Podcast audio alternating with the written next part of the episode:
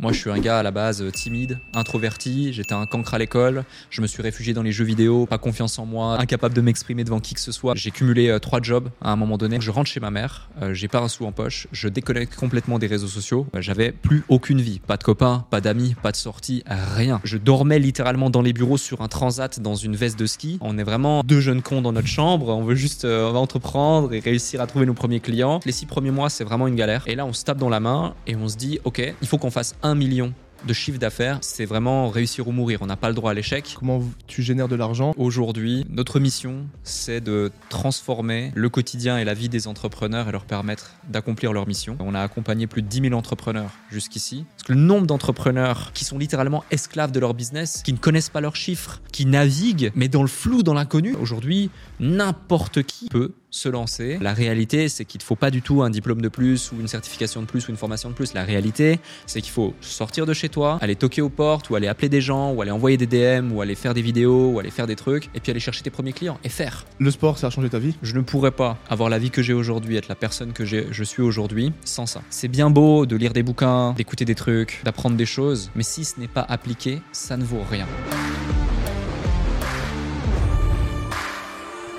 Yo tout le monde et bienvenue dans ce nouvel épisode du Basscast. Et avant de rentrer dans le vif du sujet, si vous pouvez juste prendre deux minutes, si vous êtes sur YouTube pour vous abonner, mettre un petit pouce bleu et un commentaire. Et si vous êtes sur Spotify ou une autre plateforme d'écoute, n'oubliez pas de mettre une review de 5 étoiles. C'est très important et ça m'aide beaucoup pour tous les futurs projets et tous les futurs épisodes. Et aujourd'hui, on se retrouve avec un guest d'exception dans un studio d'exception, monsieur Alec Henry. Enchanté. Salut Olivier, enchanté. Bon, on va pas faire genre on se connaît pas parce qu'on vient de tourner pendant deux heures pour son podcast à lui, euh, Le Déclic. Et je suis extrêmement honoré de faire un podcast avec toi et d'avoir été sur ton épisode parce que, euh, comme je te l'ai dit avant, j'ai l'impression que j'ai pas forcément ma place sur un podcast d'entrepreneur euh, aussi euh, haut placé, entre guillemets. Et pourtant, on a fait un superbe épisode. Ouais, bah, Donc coup, euh, je suis très content et merci à toi pour l'invitation également. ça fait vraiment plaisir. Euh, du coup, pour ceux qui ne te connaissent pas, parce que c'est ce que je me dis toujours quand je sors un petit peu de la niche fitness, je demande toujours de mon audience quel pourcentage je peux te connaître, parce que je sais pas à quel point il y en a qui sont dans l'entrepreneuriat ou autre. Donc pour ceux qui ne te connaissent pas, comment tu peux te présenter, te décrire? Et ce que je dis souvent, c'est, ça c'est la phrase de début de mon podcast, tu es dans un Uber et le chauffeur te dit, bonjour monsieur, qu'est-ce que vous faites dans la vie? Alors, euh, déjà pour la question du Uber, je dirais qu'aujourd'hui, euh, notre mission, c'est de transformer le quotidien et la vie des entrepreneurs et leur permettre d'accomplir leur mission. Euh, c'est ce que je fais maintenant depuis euh, plusieurs années, depuis 2017. Euh, à côté de ça, je suis moi-même entrepreneur. J'ai investi dans pas mal de sociétés. Euh, par la force des choses, j'ai pu entrer au capital de bon nombre de structures, que ce soit des business physiques, en ligne ou autre, uniquement dans le marché euh, francophone. Euh, ça va de l'accompagnement, ça va du business en ligne, du consulting, euh, mais aussi cabinet d'expertise comptable, groupe dans l'immobilier, l'investissement, des choses tangibles, d'autres un peu moins tangibles, etc. On a accompagné plus de 10 000 entrepreneurs jusqu'ici. Et notre, cœur de métier vraiment et, notre expertise, c'est la performance. Euh, utiliser les différents leviers euh, du digital, de l'innovation, mais aussi de la stratégie business au global. Euh, ça va euh, de la strate euh, euh, de positionnement, marketing, commercial, recrutement, des enjeux auxquels font face des sociétés en hypercroissance, des sociétés qui veulent croître ou des sociétés même parfois en difficulté qui nous appellent, que ce soit des entrepreneurs débutants, intermédiaires ou même avancés, jusqu'aux grands groupes cotés qui ont pu faire appel à nos services jusqu'ici. Et euh, à côté de ça, effectivement, euh, j'ai un podcast. Euh, je, fais aussi des séminaires, des conférences, du consulting. J'ai écrit plusieurs bouquins et, j'essaie de transmettre un maximum de valeur de contenu depuis maintenant 2017 euh, sur les réseaux sociaux. Mais à la base, pour en revenir au début, rien ne me prédestine à réussir. Moi, je suis un gars à la base euh, timide, introverti. J'étais un cancre à l'école. Je me suis réfugié dans les jeux vidéo pendant euh, 10-15 ans. Euh, euh, j'ai cumulé euh, trois jobs à un moment donné après mon service militaire et après une grosse remise en question, après avoir fait quelques expériences euh, entrepreneuriales il y a de ça euh, euh, 10-12 ans. Euh, donc j'ai commencé, euh, j'ai commencé plus sérieusement l'entrepreneuriat euh, il y a de ça 10 ans. Euh, et puis euh, et puis surtout il y a de ça, euh, pas que je te dise de bêtises, euh, 8 ans, euh, 7-8 ans de manière vraiment très sérieuse et structurée. Et, euh, et, justement, tu vois, c'est par exemple des choses comme le sport euh, qui a fait, on en parlait tout à l'heure, qui a fait que j'ai pu prendre confiance en moi. Euh, je faisais 15-20 kilos, voire 30 kilos de moins à, certains moments. J'avais des lunettes, pas confiance en moi, des boutons, des boutons plein la gueule, incapable de m'exprimer devant qui que ce soit, même ne serait-ce que des gens avec qui j'avais passé toute mon enfance pour faire un exposé sur un sujet que je maîtrisais. Or aujourd'hui, les choses ont beaucoup changé. Et, voilà, donc humblement, j'ai pu accomplir des choses plutôt sympas ces dernières années, euh, mais j'en suis, euh, j'en suis encore euh, qu'à mes débuts par rapport à ce que j'ai à faire et je suis avant tout passionné de l'humain et de l'entrepreneuriat. Ok. Belle présentation pour un Uber. des gens ils me disent si c'est un Uber, je vais être Trek, bref. Ok, bah hyper intéressant. Là, c'était une course de, de Place Vendôme à Gare du Nord, tu vois. Ouais, il y a beaucoup de choses à aborder. Du coup, comme je l'ai dit avant, on va essayer d'aborder un petit peu toute la partie entrepreneuriat, ce que mm. tu fais concrètement et réellement.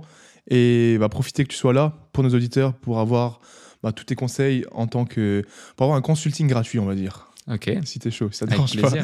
Euh, bah, du coup, pour revenir et remettre un petit peu de contexte, t'as quel âge aujourd'hui? J'ai 28 ans. Ok, donc t'es de 96 95. Ah, comme moi, du coup ouais, 18 avril. Ah, ok, énorme. Parce que c'est vrai que je t'ai même pas demandé ton âge. Ok, donc t'as entrepris, à... enfin t'as entrepris, t'as commencé l'entrepreneuriat à 8 ans À 18 ans. Ah, ok, à 18 ans. Donc à 18 ans, euh, si tu veux, je commence un petit peu à, m'intéresser euh, à l'entrepreneuriat, à m'éveiller à l'entrepreneuriat, au développement personnel, au sport, etc. Euh, grâce notamment, entre autres, au marketing de réseau d'un côté et à la bourse de l'autre. je me rends vite compte que d'un côté, je vais avoir des limites et de l'autre aussi. Donc les limites liées à mon réseau que je n'avais pas et puis à mes fonds que je n'avais pas. du coup, il faut trouver des solutions. Donc tâtonnement, j'écoute des ressources, je lis deux trois bouquins, mais je suis pas un grand lecteur. Les ressources à l'époque, je parlais pas anglais. Euh, il y avait peu de personnes qui, euh, comme toi, comme moi, comme d'autres, euh, essaient de délivrer de la valeur sur Internet. Donc c'était assez compliqué pour moi de trouver des informations. J'avais pas d'argent du tout, donc je pouvais pas non plus m'offrir des formations ou autres, et c'était beaucoup moins populaire à l'époque. Et puis du, coup, durant une phase de 4 ans, donc de mes 18 ans à mes 22 ans, tu as une grande traversée du désert, mais en même temps, je fais plein de choses. Si tu veux, je suis comme toi, un homme de terrain. je suis pas un homme de théorie je passe à l'action massivement, je fais plein d'erreurs, et puis au fur et à mesure, du coup, j'apprends, j'apprends, j'apprends, j'acquiers des compétences, et, euh, et du coup, euh, je fais mon service militaire durant ces quatre ans. Euh, après, en Suisse, effectivement, j'ai grandi là-bas, et là-bas, c'est obligatoire. Ensuite de quoi, je vais avoir deux, trois expériences entrepreneuriales, je vais refuser une offre dans là où j'avais fait ma formation professionnelle. Je fais cette expérience entrepreneuriale. Pour différentes raisons, ça se passe mal. Un conflit d'associés entre les deux associés fondateurs qui m'avaient mandaté dans, le cadre de cette opportunité, qui était mon premier consulting. Et euh, du coup, je me dis, OK, maintenant, je veux, je veux construire quelque chose où je suis maître euh, de, mes décisions, maître de mon avenir, et je veux pas être tributaire de mon monde extérieur, mhm. mais vraiment mon monde intérieur. Euh, et donc, je rentre chez ma mère, euh, j'ai pas un sou en poche, je déconnecte complètement des réseaux sociaux, au point même où, durant cette période, les gens demandaient à ma mère, quand il la croisait en train de faire les commissions, si j'étais encore vivant, si s'était pas passé quelque chose, tu vois. J'avais plus aucune vie, pas de copains, pas d'amis, pas de sorties, rien. J'étais focus en mode monk mode, comme on dit souvent maintenant. j'ai cumulé trois jobs. J'étais ouvrier à l'usine le jour, donc c'était pas un job facile Hein. Je vissais, dévissais des bouteilles de gaz toute la journée dans un groupe qui s'appelle Air Liquide en, oxygène, euh, en oxygène liquide. Donc j'étais en tenue de ski euh, toute l'année, euh, en train de faire ça 8 heures par jour, matin, midi, soir. et puis la nuit, j'étais agent de sécurité dans une, dans une usine et le week-end et arbitre de foot le week-end lorsqu'il me restait quelques heures. Et tout le reste, j'essayais soit de dormir, soit d'acquérir des compétences et je voulais coffrer un maximum d'argent pour pouvoir lancer mon entreprise. À ce moment-là, je savais pas encore quel type d'entreprise j'allais lancer, mais je savais que c'était l'entrepreneuriat euh, qui m'attirait. Pourquoi? Parce que j'étais pas en quête de richesse ou d'argent. Moi, j'ai toujours voulu. Euh... En fait, j'ai jamais voulu être riche. J'ai jamais voulu faire d'argent ou autre. C'est pas ça mon moteur. Mon moteur, ça a toujours été, ce sera toujours la liberté. Et mhm. aujourd'hui, ce que je cherche à permettre euh, aux gens d'acquérir lorsque j'interviens en séminaire ou je fais des choses, c'est vraiment leur permettre d'acquérir une certaine liberté. Euh, c'est pour ça qu'encore une fois, je fais que de te parler de délégation, de structuration euh, quand on parle tous les deux business. Euh, c'est parce que je, vois le potentiel que tu as, mais je vois surtout qu'il n'est pas limité par des éléments extérieurs à la délégation et la structuration. Du coup, du coup, ouais, voilà un petit peu pour, pour te compter le commencement. Ok. Et du coup, tu n'as pas eu de parcours scolaire à proprement parler? Alors, si, j'ai fait, je, suis allé à l'école. Ah, je veux dire, après les 18 ans, post-bac, etc. En fait, si tu veux, en Suisse, alors je sais pas comment c'est en France exactement, je suis franco-suisse, mais j'ai jamais, euh, j'ai jamais demandé ma nationalité française. Euh, mon père était français, euh, région parisienne, et j'ai beaucoup, j'ai beaucoup été en région parisienne et, et dans le sud de la France, mais j'ai toujours grandi en Suisse, été en Suisse, fait mes études en Suisse, avoir mes sociétés en Suisse, bref. Et euh, en Suisse, à ce moment-là, maintenant je sais que ça a changé, mais tu avais trois catégories, euh, quatre catégories, pardon, lorsque tu étais à l'école. Euh, tu avais euh, VSB, donc c'est voie baccalauréat, VSG, c'est voie générale, VSO, c'est voie option, et puis développement. Donc B, c'est tu vas à l'université, G, c'est tu vas faire un job qui est plutôt cool, option, c'est vraiment travaux manuels, t'as pas été bon du tout, et voilà, et puis développement, c'est tu arrives en Suisse, tu sais pratiquement ni lire ni écrire. Et euh, moi, j'étais un cancre à l'école. Euh, pourtant, quand je veux vraiment, j'ai des capacités intellectuelles et je peux me donner les moyens, mais je savais pas pourquoi. Et euh, dès lors que ce que je fais n'a pas de sens, je ne le fais pas. Par contre, dès lors que ça en a, je le fais à 100%. Et ça, c'est vraiment ancré dans mon ADN. Et lorsque j'étais à l'école, si tu veux, je ne comprenais pas pourquoi on m'imposait d'apprendre les règles de Pythagore, euh, la, la, la frontière entre ça et machin, la date de ça qui se passe dans l'histoire, la géographie, l'allemand et je ne sais quoi. Du coup, bah, j'étais juste mauvais. quoi. Je faisais des mauvaises notes. tous mes profs me taillaient. Tu vas te saper tout seul. Tu vas euh, briser ton avenir. Et- Donc moi, j'étais euh, vraiment à la limite de ceux qui étaient en développement et qui savaient ni lire ni écrire. quoi. Euh, j'étais en VSO. Donc à ce moment-là, quand tu arrives à la fin de ta scolarité, que tu ne sais pas quoi faire et que tu ne peux pas continuer les études, bah, on te dit, bon, bah gros, qu'est-ce que tu veux faire? Donc je me retrouve à l'usine, tout simplement. Je fais plusieurs stages. hein. J'ai fait menuisier, charpentier, électricien, maçon. Euh, puis j'aimais pas trop euh, le, le travail d'extérieur. Euh, je suis un peu frileux. Euh, du coup, je me suis dit, Oh, je vais aller trouver une planque dans une usine, une usine de carton où il y avait un taux d'humidité assez élevé. Il faisait bon chaud toute l'année. Donc ça m'allait bien. J'étais en t-shirt. Mais, mais voilà, c'est pas forcément quelque chose qui me stimulait plus qu'autre chose. En revanche, lorsque je suis entré dans le monde professionnel, dans la vie professionnelle, et que j'ai fait ça pendant quatre ans, cette formation, j'avais un jour de cours par semaine et tout le reste, j'étais en usine. Euh, ça a donné un sens à mon quotidien parce que j'avais eu deux choses. La première, prise de conscience du fait que bah, maintenant, tu es un adulte et euh, c'est toi qui es maître de la, suite de ta vie. Et si tu veux grader, monter avoir une vie un petit peu meilleure, bah, donne-toi les moyens. Et deuxième, c'était la première fois de ma vie que j'avais un semblant et un sentiment de reconnaissance. C'est-à-dire que moi, j'étais plutôt quelqu'un de timide, introverti, comme je t'ai dit, mais tu vois, mon père est parti quand j'avais deux ans. Euh, C'est-à-dire qu'il a, il a préféré faire autre chose de sa vie que de rester avec ma mère pour euh, élever son enfant. Je le voyais, mais très très peu. Ensuite, euh, il est décédé euh, bien plus tard, mais j'avais très peu de lien avec lui. Avec ma mère, c'était assez compliqué, même si elle a donné son maximum. C'était une relation très fusionnelle, mais très conflictuelle aussi. Du coup, j'avais voilà. Et à l'école, j'étais une grosse victime, littéralement. J'avais pas d'amis, j'avais pas de copains, j'avais pas de copines, et j'étais la victime. Du coup, si tu veux, lorsque j'arrive dans le monde professionnel et que je ressens cette reconnaissance, je me dis waouh, euh, intéressant, euh, je me sens bien. Euh, bah, je, je me sens bien et je, je viens corréler en fait le fait que je me sente bien parce qu'ils reconnaissent le fait que j'ai bien fait quelque chose. Donc je vais continuer à faire ça et je vais toujours le faire mieux. Donc j'étais euh, l'employé idéal, tu vois euh, l'employé idéal, l'apprenant idéal, etc. Jusqu'au moment où je me rends compte qu'en fait, le schéma salarial, c'est bien, et je critique pas du tout, mais le schéma entrepreneurial était quelque chose qui me stimulait davantage, euh, parce que j'étais vraiment en quête de cette liberté et en quête de ce jeu infini euh, qu'est l'entrepreneuriat et qui n'a pas de règle à part celle que tu t'imposes. Ok. Bah, c'est intéressant, tu parles de la théorie du jeu infini, parce que moi j'aime bien. C'est le truc de Simon Sinek, non? Exact. Et du coup, pour ceux qui m'écoutent, je crois qu'on l'a déjà parlé dans un podcast. En gros, la théorie du jeu, on a, il y a le jeu fini et infini. Ouais.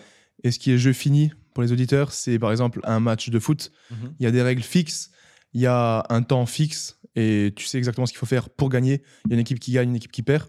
Et le jeu infini, c'est par exemple l'entrepreneuriat, ton entreprise, le mariage, où il n'y a pas de règles fixes, tu fais ce que tu veux, et il n'y a pas de vainqueur ou de perdant, et il n'y a pas de limite de temps. Et Exactement. le but, c'est de jouer le plus longtemps possible. Et ça, tu es en accord du coup avec cette théorie, t'aimes bien? Ah, clairement, la vie est faite pour ça. Clairement. T'as pas d'objectif précis là aujourd'hui en tant qu'entrepreneur? Alors, j'ai des objectifs. euh, tu ne peux pas, je pense, avancer sans mesurer. De toute façon, euh, ce qui se mesure peut s'améliorer, ce qui ne se mesure pas ne peut s'améliorer. Donc, typiquement, euh, tu as peut-être déjà lu le livre Measure What Matters, qui évoque justement les OKR. Ça, c'est un. Ça, c'est un livre pour toi, justement. Toi qui lis des bouquins, Ah ouais souvent, et qui ne, qui ne, qui ne, qui ne regarde pas ces chiffres, tu dois absolument lire ce bouquin. Ok. Même euh, s'il faut, je vais te l'envoyer. Je vais te l'envoyer directement. Tu nous auras l'adresse de ton hôtel ou chez toi. Je vais te l'envoyer directement. Comme ça, tu m'envoies le tien aussi. Carrément, avec grand plaisir. Mais, euh, mais euh, vraiment, et pour toutes les personnes qui ont des objectifs quels qu'ils soient, euh, c'est hyper important. En fait, établir les OKR, c'est quoi? C'est tu as les objectifs et KR, c'est pour Key Results. et, et, après, de ces Key Results que tu vas justement déterminer, tu vas déterminer des tâches clés qui vont te permettre d'atteindre justement ces, key results et donc euh, cet objectif. Et euh, aujourd'hui, ma vie globale est rythmée par des OKR, mes boîtes aussi, euh, tu vois, entrepreneurs.com, on a des OKR pour chacun des pôles et on a des OKR globaux par rapport à chaque trimestre et chaque année. Euh, mais même dans ma vie personnelle, tu vois, on parlera peut-être après de sport, euh, notamment. j'ai des OKR par rapport à le côté sport, physique, santé. perso, j'ai des OKR par rapport à la famille, par rapport à mon couple, par rapport à plein de choses. Et ça peut paraître un petit peu étrange pour certains, certains, certaines qui nous écoutent, qui sont pas forcément issus du monde entrepreneurial ou qui euh, n'ont pas la nécessité euh, d'aller chercher à son paroxysme euh, la discipline et l'optimisation constante dans tout ce que l'on fait. Mais pour moi, c'est devenu limite une nécessité, une habitude de vie. Tu vois, tout comme par exemple, je ne vois pas de sens dans le fait d'optimiser mon business sans optimiser la personne que je suis, tant en connaissance, en compétences ou en santé, ou même, euh, je vois pas de sens dans le fait d'optimiser mes journées éveillées sans optimiser mon sommeil. Mmh tu vois, par exemple. Donc, et pour ça, il faut, il faut vraiment mesurer. Donc oui, j'ai des objectifs, j'en ai beaucoup, euh, des grands, euh, des intermédiaires, mais j'ai aussi des rêves. C'est-à-dire que je fais vraiment la distinction entre un rêve et un objectif. Un rêve qui est là peut-être de manière irrationnelle ou quasiment inatteignable, et si tout était possible, qu'est-ce que tu ferais? Euh, Et ensuite, je vais le décomposer ce principe des petits pas ou d'effets cumulés qu'on a, qu'on a évoqué, pour pouvoir justement l'atteindre progressivement. Ok. Et du coup, tu pourrais nous citer par exemple un rêve et un objectif là que tu aurais? Parce que tu as dit que tu as des très gros objectifs, des un peu moindres. Ça serait quoi par exemple un très gros objectif et un rêve? Je te donne par exemple un, un rêve. Euh, c'est euh, interviewer euh, Xavier Niel sur le déclic. C'est un rêve. Ça pourrait être un objectif aussi. Mais dans ma considération euh, de la chose, c'est un rêve qui, qui, va se découler en objectifs. Euh, et, pour ça, j'ai des objectifs intermédiaires qui vont faire que c'est un effet de vase communicant. C'est-à-dire qu'en gros, si j'arrive à interviewer telle personne, telle personne, telle personne, telle personne, et monter progressivement euh, dans, dans, dans, dans l'échelle sociale mhm. des entrepreneurs, le réseau des personnes qui se connaissent les unes entre les autres, etc., et qui va mécaniquement aussi donner de la visibilité, du crédit, de l'influence, encore plus qu'il n'en a au déclic aujourd'hui, eh bien, ça va me permettre de faire ça. Un autre rêve, c'est par exemple être euh, réellement et reconnu par tous comme étant la communauté numéro une d'entrepreneurs en francophonie avec entrepreneurs.com. Ça, c'est un rêve. C'est un objectif vers lequel on tend, euh, qu'on peut aller chercher, qu'on atteint, mais pour ça, on établit des OKR qui fait que, OK, bon, bah, là maintenant, on a accompagné plus de 10 000 entrepreneurs. What's next? C'est quoi la prochaine étape? Euh, L'année prochaine, dans les entreprises de telle catégorie, on veut en accompagner combien? Et ça, on le transforme en OKR sur l'année, et après on le découpe en trimestres en connaissant la fluctuation des trimestres par rapport bah, aux conditions de marché global, et puis du coup ensuite par trimestre on va pouvoir établir des OKR qu'on va décomposer par pôle, et donc on a des actions concrètes qui sont établies pour chacun des responsables de pôle, et on sait dans quelle direction on va chacun. Ok, oh, c'est hyper intéressant en vrai. Donc c'est pas des rêves dans le sens où c'est quelque chose d'impossible physiquement par nature. Non, c'est sûr, si je te dis mon rêve c'est d'apprendre à voler, c'est compliqué. Après, peut-être qu'un jour, quelqu'un va inventer une technologie euh, et autres. Mais euh, voilà. Mais, ou, par exemple, un, autre rêve pour euh, donner une dimension encore plus huge à, cette mention, tu vois, ça serait, selon le niveau dans lequel je me positionnerais, si je te le dis aujourd'hui, c'est pas forcément mon rêve à moi, mais quelqu'un comme moi pourrait l'évoquer sans problème et ça me choquerait pas parce que beaucoup de gens euh, aujourd'hui pour peut-être justifier euh, leur échec ou une certaine médiocrité non assumée ou je ne sais pas vont essayer d'éteindre les rêves des gens. Moi je suis tout l'opposé. Mhm. tu me dis tes rêves jamais je dirais à quelqu'un euh, c'est trop. ou redescends ou tu vas pas y arriver. Au contraire. Je dirais mais c'est quoi ton plan? Comment tu vas faire Et si tout était possible, etc. Donc, typiquement, si un jour je te dis, euh, voilà, moi, mon rêve, c'est euh, de trouver la solution euh, pour supprimer le cancer, eh bien, typiquement, on pourrait se dire, mais qui est celui-là Il y a les plus grands médecins, les plus grands entrepreneurs, les plus grands chercheurs, les plus grandes industries qui investissent des milliards dans ça et qui ne trouvent pas la solution à l'heure actuelle. Oui, mais et si c'était possible, tu vois? Et si ce rêve, euh, je lui donne une échelle de 50 ans et que j'établis un plan clair, et que dans mon plan clair, il y a par exemple créer euh, une licorne dans telle industrie, faire un exit, la revendre, m'entourer telle ou telle personne, faire ci, faire ça, mhm. et qu'on arrive avec euh, la synthèse de différentes technologies et l'avancement de la technologie actuelle, et qu'on le décompose sur une projection visionnaire à 20-30 ans, machin. Donc tout ça, tout ce que je t'évoque, je le sors de mon esprit comme ça. Mais c'est pour te montrer justement que quel que soit le rêve, finalement, à partir du moment où euh, il est un tant soit peu tangible et concret, on peut établir un plan potentiellement. Euh, et, toute personne qui va te dire le contraire, euh, pour moi, c'est pas forcément ni, ni bienveillant, ni, ni aidant. Quoi. Ouais. c'est intéressant, du coup, tu parlais des OKR et tu as bien établi le fait que tu as l'objectif long terme, le rêve ou le gros objectif Ensuite, tu vas mettre les OKR pour mesurer à l'année les fluctuations en fonction du marché dans lequel tu te trouves, la niche, etc. Ensuite, au mois, mensuellement, à la semaine. Et ça rejoint beaucoup ce que je lis, ce que je conseille, ce que je ne fais pas. Où tu vas te d'établir, OK, qu'est-ce que je veux? Un million d'abonnés, un million de chiffre d'affaires ou euh, plus 10 kilos de muscles. OK, pour faire ça, c'est-à-dire que tous les mois, je dois faire 100 000 ou peu importe. Mm. Pour ça, c'est-à-dire que toutes les semaines, je dois poster un post par jour ou écrire 10 lignes. Et tu penses quoi de l'importance de, de faire cette espèce. C'est pas une to-do list, mais c'est vraiment un gros plan de ton objectif et ensuite le diviser par année, par trimestre, par mois, par semaine? Et parce que je pense qu'il y a plein de gens qui le font pas. Et à quel point pour toi c'est important de faire en gros et ensuite diviser en plein de petites tâches pour accomplir, euh, être plus optimal, plus productif, etc. C'est capital. Ok. C'est vraiment capital. Tu peux pas. Pendant longtemps, je l'ai minimisé ou je l'ai fait que partiellement ou même un temps, je l'ai pas fait. Euh, aujourd'hui, c'est carrément devenu une valeur euh, dans nos entreprises. Euh, et tu vois, quand je te dis je le fais, c'est pas juste je le fais. Je le fais pour moi, personnellement, je le fais pour entrepreneurs.com, je le fais pour d'autres choses. Et tu vois, aujourd'hui, entrepreneurs.com, ça reste mon, mon, focus, donc j'en parle. Mais par exemple, j'ai euh, donc euh, un directeur des opérations, un responsable, enfin un responsable produit global et d'autres responsables produits pour chaque produit. On a un head of sales, on a un CMO, on a un responsable admin et dessus a différentes personnes qui justement gèrent, que ce soit communication, euh, montage, etc. Chacun des pôles et chacun des individus ont justement des OKR qui sont établis. C'est-à-dire que ça fait partie de la culture d'entreprise aujourd'hui. C'est-à-dire que on va pas juste impulser un OKR annuel ou trimestriel par rapport à des choses, mais ensuite on va décomposer chacun des éléments et se dire ok, se challenger dans nos team building ou dans nos échanges ou nos réunions et se dire ok, euh, si notre OKR euh, de cette année c'est par exemple rentrer 500 euh, entrepreneurs et les aider avec tel produit, tel produit, tel produit, etc. bah donc quel est l'OKR qui doit être établi au marketing pour avoir suffisamment de visibilité de leads, de deal flow pour pouvoir mener à bien cet objectif. Du coup, en corrélation, quel est l'OKR euh, au pôle vente? Pour pouvoir bah, convertir euh, ces deals euh, qui sont amenés par le marketing pour pouvoir mener à bien ça et, gérer ça Quel est l'OKR lié au côté admin par rapport à la finance pour anticiper notre BFR, anticiper euh, les différents moments, anticiper la, ressource humaine qu'il va falloir recruter pour absorber, être en capacité d'absorber, gérer le flux, etc. Le turnover aussi. Et puis du coup, delivery, le produit, qu'est-ce qu'on va devoir établir en termes d'OKR pour pouvoir garantir cette capacité à croître tout en garantissant notre capacité à délivrer un produit de qualité et maintenir ce taux de satisfaction qu'on a et qu'on a toujours eu.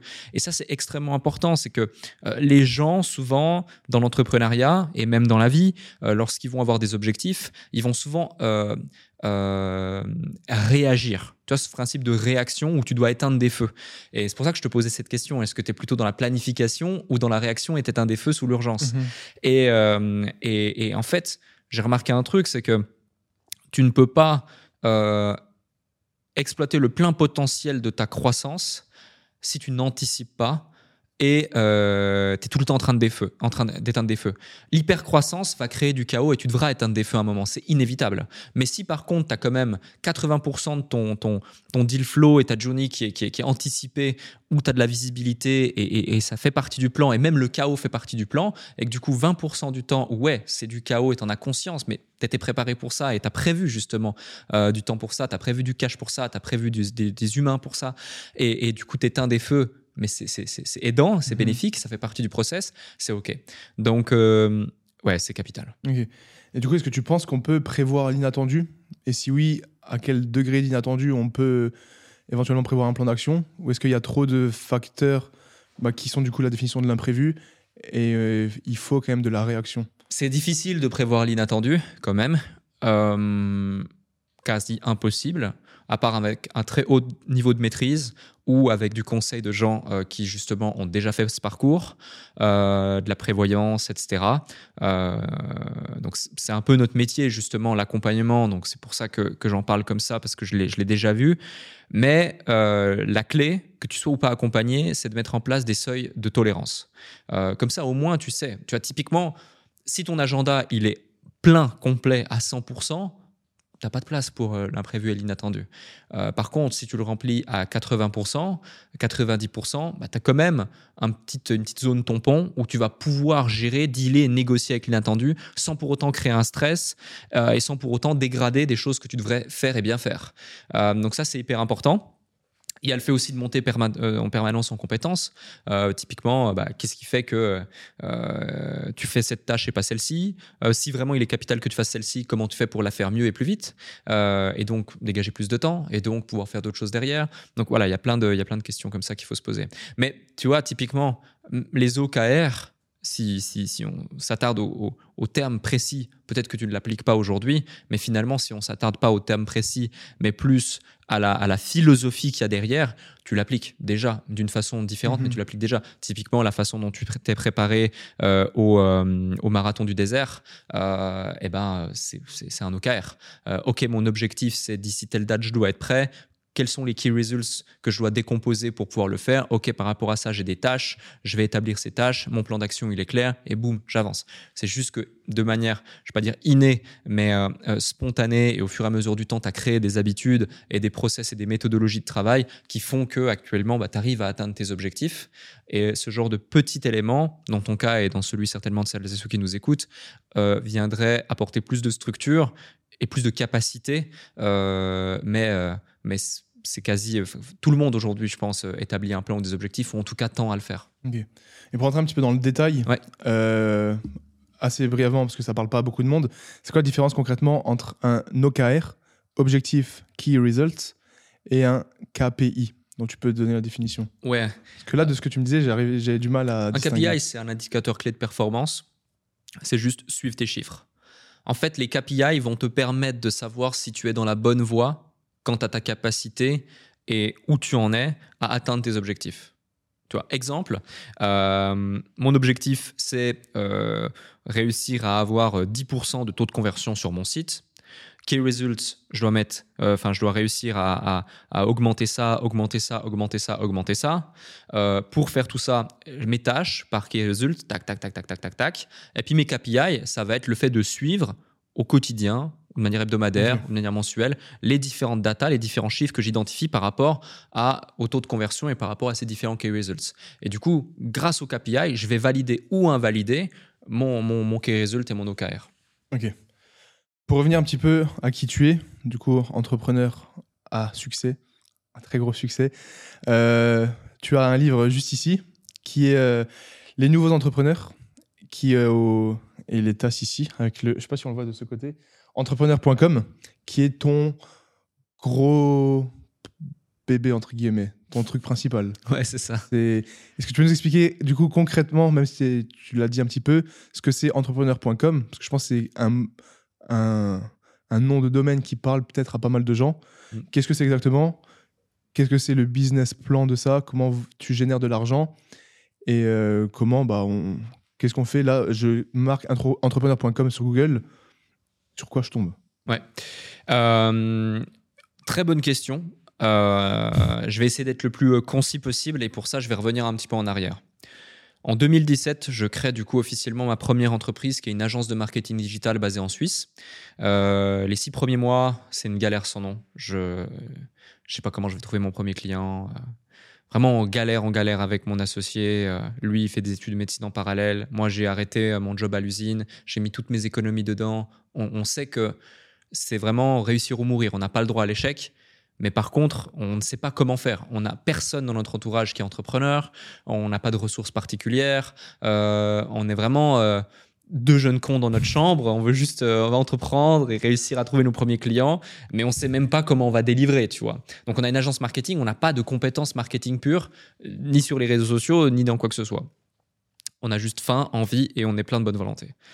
Du coup, six mois plus tard, donc je lance en juillet, euh, et six mois plus tard, euh, on, arrive à avoir un premier client que je vais démarcher en one-to-one euh, vers novembre, décembre, quelque chose comme ça qui est encore aujourd'hui un très bon ami, ah qui a explosé à plusieurs reprises. On a retravaillé ensemble, etc. J'ai même fait un reportage sur, sur lui.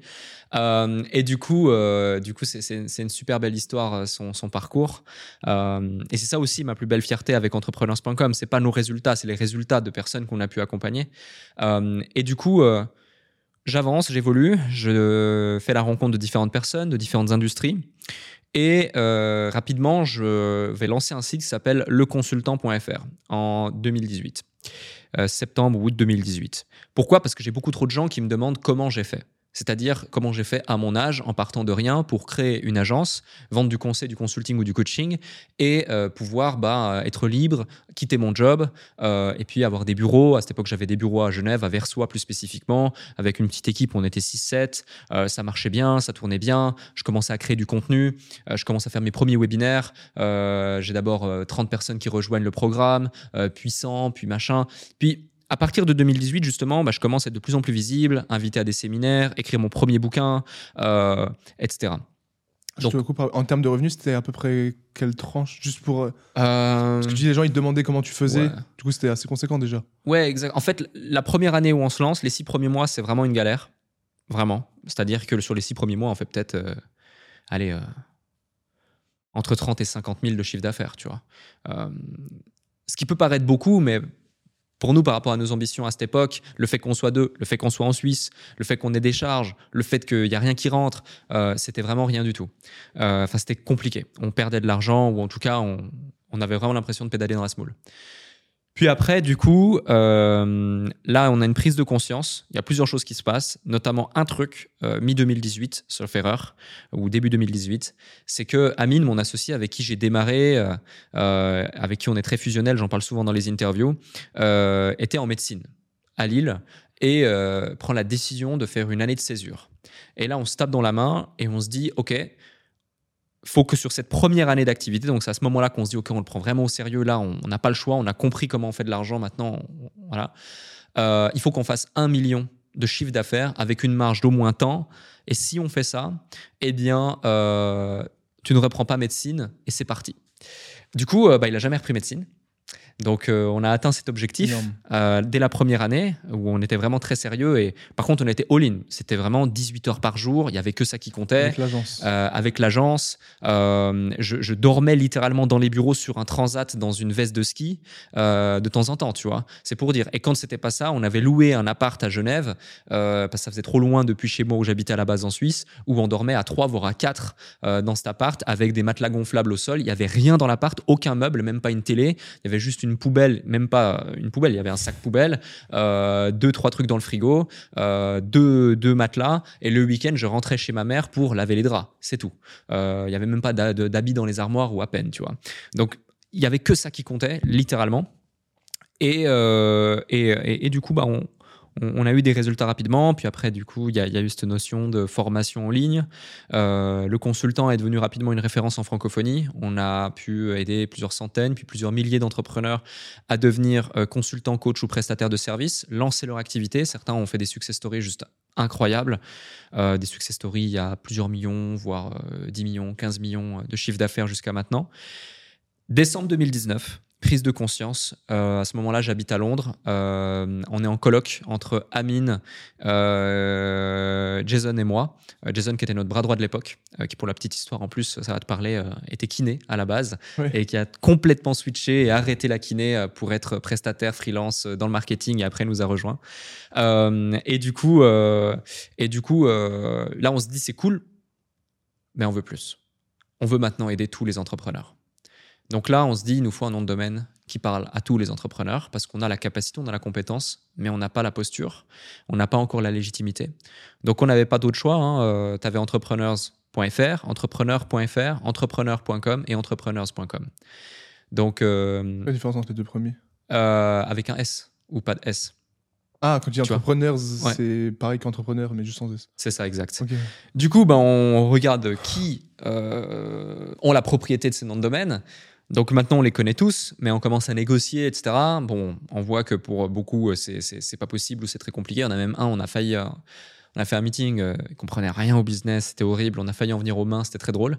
et au bout de quatre mois de négociation, au bout de quatre mois de négociation, on, on acquiert euh, grâce à Amine, justement, euh, entrepreneurs.com, avec un mec qui était broker de nom de domaine depuis 23 ans à Los Angeles, qui avait notamment vendu pets.com pour 4 millions de dollars et toys.com pour 5 millions de dollars entre autres, hein, pour ne citer que. Euh, donc, c'est vraiment son métier. et il savait qu'il gardait ce nom de domaine au chaud parce qu'il savait que ça valait de l'argent. Donc, la première fois qu'il nous donne le montant, euh, on a cru que c'était un numéro de sécurité sociale. Euh, on est tombé un peu de notre chaise et puis après, force de négociations et, autres, on a réussi à trouver un terrain d'entente qui, était pertinent. Et, euh, et, avril 2020, donc on lance entrepreneurs.com. Et depuis, on a fait beaucoup de choses. D'abord, on aidait aussi les débutants. Aujourd'hui, on a fait le choix de ne plus forcément aider directement les débutants avec euh, des formations en ligne. Pourquoi? Parce que les formations en ligne, malheureusement, bah, les chiffres euh, sont ceux qui sont. Hein. Seulement 3 à 5% des gens qui achètent des formations en, livre, en ligne ont des résultats. Ce n'est pas la faute du formateur, c'est aussi la faute de, l'encadrement, du commitment euh, et, et, du fait qu'il y a des gens qui, malheureusement, achètent une formation comme ils achètent un programme sportif et ne vont pas le suivre. Euh, par conséquent, euh, on avait arrêté un moment, on a même arrêté un moment donné entrepreneur.com pendant un an et demi parce que j'étais plus aligné avec le fait euh, de m'adresser à un marché qui n'avait pas conscience de la valeur qu'on lui délivrait et du coup j'étais plus aligné avec le fait de vendre un produit qui ne donnait pas les résultats que je voulais qu'il donne. Et quand je suis revenu, j'ai fait deux choses. La première, que de l'accompagnement. Donc aujourd'hui, on aide des débutants jusqu'à des entreprises avancées. Donc en gros, si tu fais 0 euros de chiffre d'affaires jusqu'à 10 000 euros de chiffre d'affaires, on a un premier produit pour toi, ou sur six mois, en tant cadre, on t'accompagne, et puis euh, tout est structuré de A jusqu'à Z, quelle que soit la problématique à laquelle tu fais face, et c'est que du coaching individuel, du coaching groupé, du mastermind et des ressources, et plug and play, tu as juste à appliquer ce qu'on te donne, et puis ça déroule. Euh, si tu fais 10 à 30 000 euros de chiffre d'affaires par mois, on a un autre produit. 30 à 80 euros de 1000, euros de chiffre d'affaires par mois, on a un autre produit. Et euh, entre 50 et 500 000 euros de chiffre d'affaires par mois, on a aussi un autre produit. Donc, c'est des niveaux d'intensité, des durées et des intervenants et des experts mobilisés qui sont complètement différents. Mais aujourd'hui, notre quotidien et notre mission, c'est vraiment euh, de, transformer le quotidien et la vie des entrepreneurs et de leur permettre d'accomplir leur mission de la façon la plus simple possible, qu'ils soient en hyper croissance, voire même parfois qu'ils soient en difficulté, voire même par soi, qu'ils soient en stagnation, péter leur plafond de verre, mettre en place des systèmes et leur permettre de ne plus être esclaves de leur business.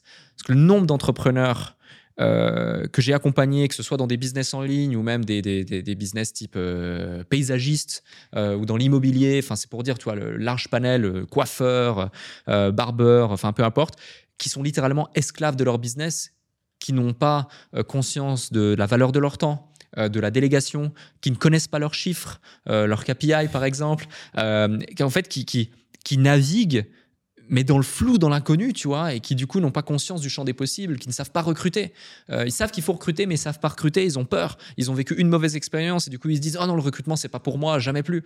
Euh, ou euh, qui ne savent pas optimiser leur fiscalité, et qui du coup vont payer tout, leur impôt en fiscalité ou autre, et pas réussir à créer vraiment un écosystème qui, qui travaille pour eux, plutôt que l'inverse. Donc, c'est, dingue. Hein. Et ça, c'est pas des trucs que, je sors de mon chapeau. Hein. C'est, des, chiffres officiels qu'on peut trouver en se renseignant un petit peu. Même avec ChatGPT, euh, tu demandes des chiffres clés sur l'entrepreneuriat en France ou euh, en Europe, à l'international ou peu importe. C'est, chaque fois plus ou moins la même chose. Donc, ouais, c'est parti de ce constat. Euh, c'est vraiment une, obsession aujourd'hui pour nous d'accompagner les entrepreneurs. Donc, c'est ce qu'on fait. Et typiquement, le bouquin, c'était pour répondre à la problématique de OK, j'arrête la formation. J'ai arrêté aussi la création de contenu où, tu vois, avant, je te disais, j'ai fait plus de 1000 vidéos euh, sur la chaîne YouTube, etc., où je donnais des conseils, je fais des analyses marketing, des analyses business, des vlogs aussi beaucoup à l'époque. Maintenant, aujourd'hui, on ne fait plus que du podcast. Euh, du coup, je me suis dit, OK, j'arrête le, contenu spécifique, j'arrête de vendre des formations euh, extrêmement abordables pour le tout venant qui veut se lancer. Par contre, je veux laisser quelque chose sur le marché. Donc, ce livre a été la synthèse, en fait, de tout ce que j'ai pu accumuler en compétences et en connaissances pour celles et ceux qui souhaitent se lancer, développer une entreprise rentable et transformer leur idée euh, ou leur projet en un business réellement rentable qu'ils peuvent lancer euh, quand ils veulent, d'où ils veulent, quel que soit leur âge, leur sexe, leur milieu social, euh, leur niveau de revenu, euh, et, euh, et- en le rendant hyper accessible. Donc euh, voilà, voilà pourquoi le livre. Ouais, parce que le livre, c'était vraiment pour, comme tu viens de le dire, laisser un produit physique de toi pour aider les gens. Ouais. Parce que c'est clairement pas ça qui te fait vivre aujourd'hui. Non, non, non, pas du tout. non, pas du tout. Ok, bah belle histoire du coup sur entrepreneur.com. Euh, je pense, je sais pas si c'est confidentiel ou pas, mais je pense que ça suscite. euh, tu as parlé du, du prix du nom de domaine. Ouais. Est-ce que c'est confidentiel ou Alors, article 7 du contrat qu'on a établi justement avec euh, notre cher ami, si je divulgue le pu- publiquement, j'ai 750 000 dollars d'amende. Euh, donc, euh, Ah ouais. jusqu'ici, on n'a jamais pu le divulguer. Ah, parce que tu l'aurais dit sinon. Mais, mais effectivement, ouais, c'est, on a fait une bonne affaire. Ça, je peux le dire. On a fait une bonne affaire. Mais c'est des gros, c'est des gros C'est chiffres. un très gros chiffre. Ouais. C'est un très gros chiffre. pas 10 000 balles, t'as ton nom de domaine. quoi. Non, c'est pas, c'est pas ça. Du coup, du coup, effectivement, c'est un très gros chiffre et des noms de domaines comme ça, selon les phases de marché, selon plein de choses, on parle pas en dizaines de milliers, on parle minimum en centaines de milliers, voire en millions de dollars, euh, parce que c'est vraiment des assets. Aujourd'hui, les assets numériques Mhm. euh, ont vraiment beaucoup de valeur et jusqu'au jour où un, un nom de domaine, euh, enfin le, le nom de domaine en tant que tel et la façon dont on consulte le web sera complètement transformé et que le nom de domaine sera remplacé, ça vaudra beaucoup d'argent. Et quand tu as un branding, un nom de domaine comme celui-ci, tu incarnes un message, tu incarnes un positionnement et tu as un branding fort et ça vient valoriser et capitaliser sur ton image. Et ce broker de Los Angeles, tu as dit, il le gardait au chaud, c'est-à-dire qu'il a, il a les noms de domaine. Ouais, il y a des noms de domaine qui, qui gardent au chaud. Ouais. Mais comment il a eu à. Il a, Il a été Il un des premiers à l'acheter ouais, au début. C'est pas lui qui les a créés, il a créé plein de noms de domaine. euh. Euh, non, alors je Ça, ne c'est- suis pas un professionnel des noms de domaine, je sais pas forcément comment ça s'émet sur le marché directement, Euh, mais euh, typiquement, bah, lorsque tu euh, lorsque tu vas sur OVH ou GoDaddy ou des choses comme ça et que le nom de domaine n'existe pas, tu es le premier qui va du coup le, le créer, l'acheter, Mhm. le posséder. Et ensuite, euh, bah, soit euh, tu ne vas pas renouveler la licence liée au nom de domaine et il va retourner libre et il n'appartient à personne et quelqu'un d'autre, une fois que tout aura été nettoyé, va pouvoir le racheter ou soit tu vas devoir changer de propriétaire. Donc là, en l'occurrence, lui, il a été la personne qui, est bien sûr un hébergeur de nom de domaine, a été le premier à le, à le, à le générer, à le créer. Et puis du coup, après, il l'a, il l'a gardé au chaud, il l'a vendu. Ok, c'est un beau business.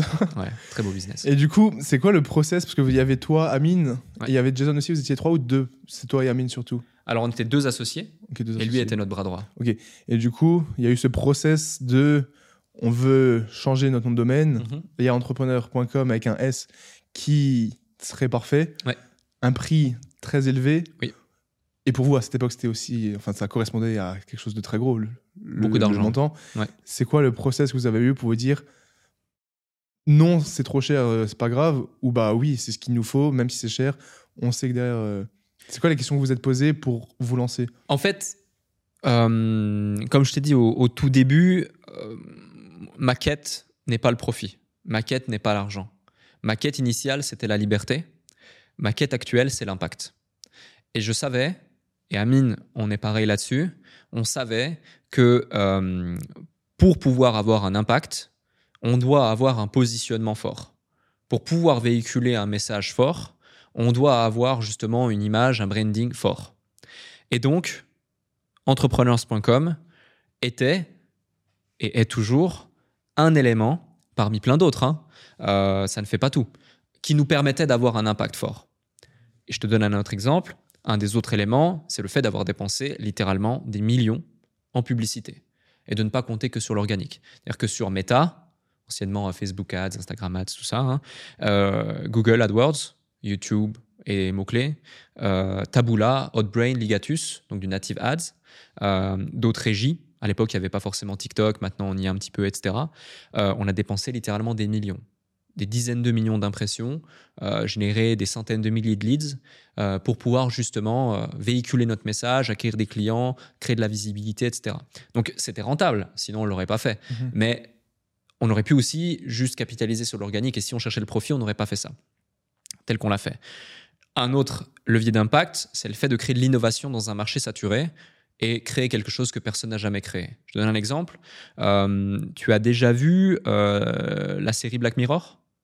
Ou, ça dépend de l'épisode, du coup. Mais ouais, tu vois, il y a un film Black Mirror sur Netflix où tu peux choisir le scénario mhm. à un moment donné. Ouais. Bah, on a créé ça. Aujourd'hui, tu vois, pour vendre en ligne, tu as des VSL ou tu as des webinaires. La VSL, c'est une vidéo, tu mets ton adresse email et puis après, on te fait un appel à l'action. Le webinaire, c'est tu regardes un truc en live, machin. Donc, on a créé un format hybride de VSL et de webinaire qu'on a tourné comme un film. Donc, comme un film, euh, toi, typiquement Matrix, euh, le moment où euh, il prend la pilule rouge ou la pilule bleue et il est dans une salle blanche et il y a tout qui se transforme, etc. On a recréé ça dans un studio à Londres avec notre propre boîte de production qu'on a créée pour l'occasion et aujourd'hui qui est un des leaders en francophonie pour aider les entrepreneurs à se développer qui est Numadeo. Et justement, bah, tu as Numadeo, la, la conception, la création de Numadeo, ça a été pour le film entrepreneurs.com, qui était un film interactif. Donc ça aussi, à ce moment-là, ça n'existait pas. Personne d'ailleurs l'a euh, re-répliqué en francophonie. Et l'idée sous-jacente là-dedans, c'est certes l'innovation, mais c'est aussi le fait de marquer les esprits. Et c'est aussi le fait de créer une barrière à l'entrée si forte que peu de gens peuvent te copier. Et tu vois, comme le positionnement avec euh, aujourd'hui l'accompagnement chez entrepreneurs.com, on crée une barrière à l'entrée si forte par rapport aux autres sociétés qui font la même chose et qui du coup, on se démarque par la qualité de nos accompagnants parce que si on a des accompagnants de qualité, on a des accompagnements de qualité et donc on a des résultats d'exception, et donc on se démarque par le produit et pas par le marketing et la vente, euh, fait qu'on amplifie notre barrière à l'entrée et qu'on fait qu'on va pas juste avoir des gros scores, mais on va avoir des gros scores et durer. Et la leçon sous-jacente là-dedans, c'est qui que vous soyez, quoi que vous fassiez, si vous avez un projet, si vous, vous lancez, vous, si vous voulez vous lancer et que vous voulez durer et avoir du résultat, pensez pas juste euh, à avoir un produit exceptionnel ou autre, pensez à une approche différente et mettez en place des choses pour avoir une barrière à l'entrée qui est telle qu'il est très difficile, voire impossible, de vous copier et de vous déloger.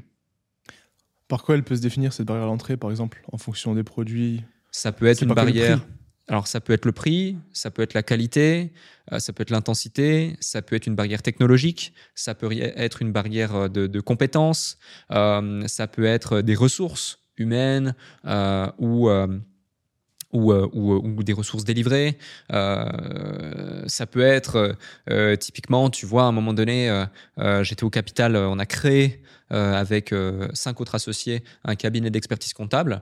Euh, donc à un moment donné, quand tu entrais chez entrepreneurs.com, on t'offrait la création de ta société, on t'offrait des mois de comptabilité et en plus, on te garantissait, c'est pour ça que je t'avais posé cette question tout à l'heure, le fait que, vu que selon la typologie de business qu'on avait, on savait vers qui les orienter, en t'offrait le fait que tu n'avais plus de soucis et que ton comptable comprenait et connaissait ton métier et ton quotidien.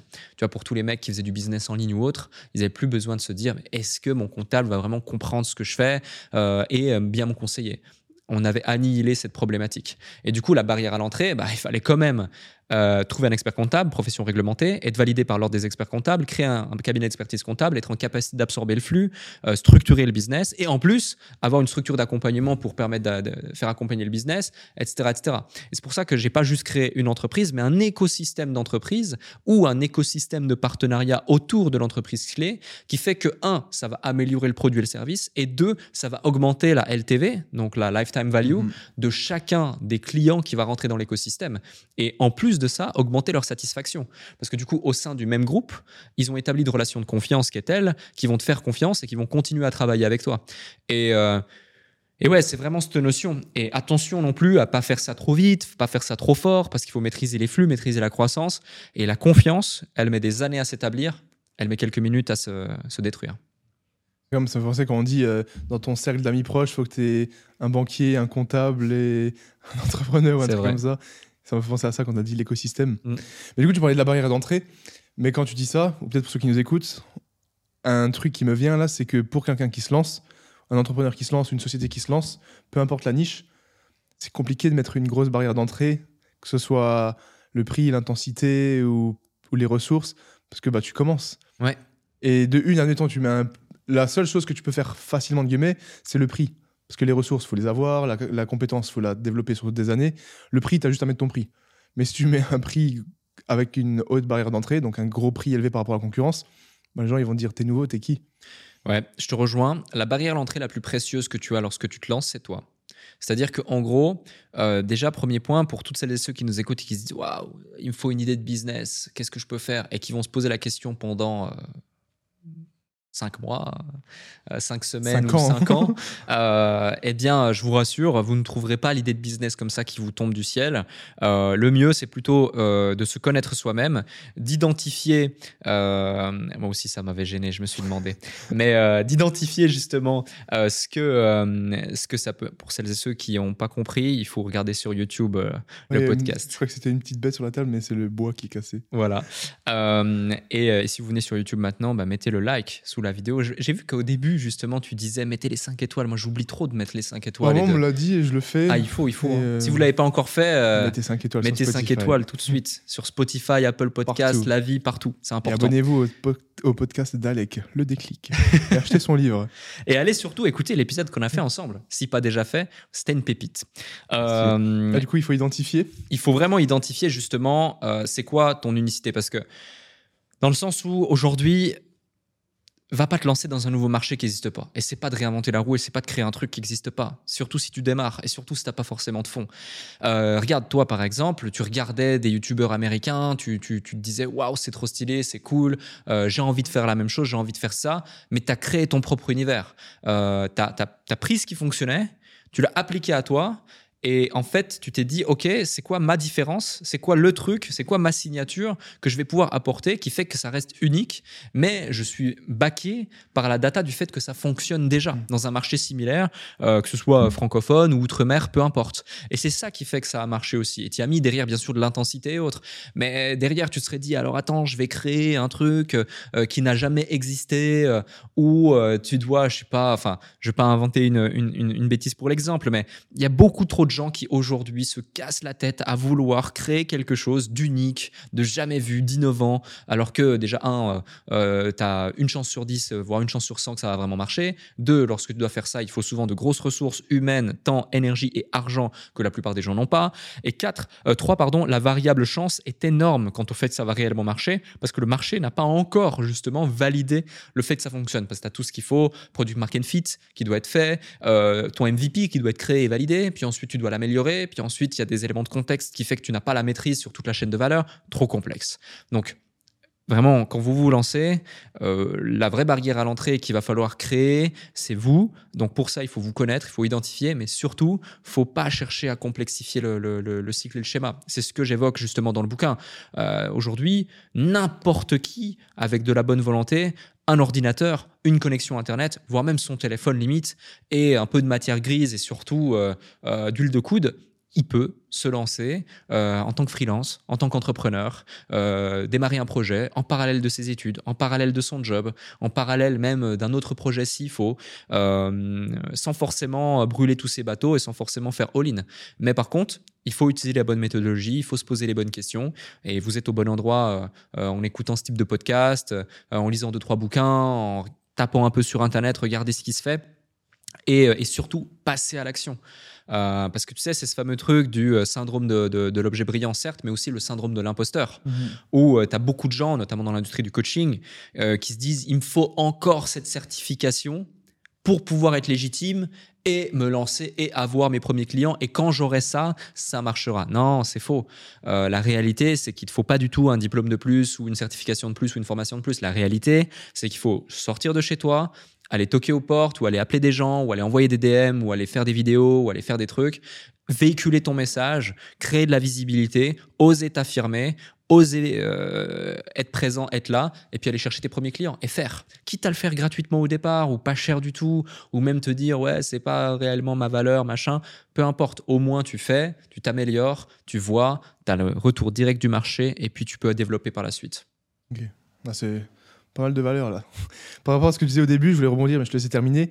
Tu penses quoi du coup de la phrase euh, Si un produit n'existe pas et que tu veux le faire, bah, demande-toi pourquoi personne d'autre l'a fait. Hmm. Elle est très vraie, elle est très vraie. Alors, c'est clair que si on l'applique à la lettre, on, bride euh, le potentiel global d'innovation et on bride tous les visionnaires de ce monde qui ont fait des choses extraordinaires et qui ont rendu possible.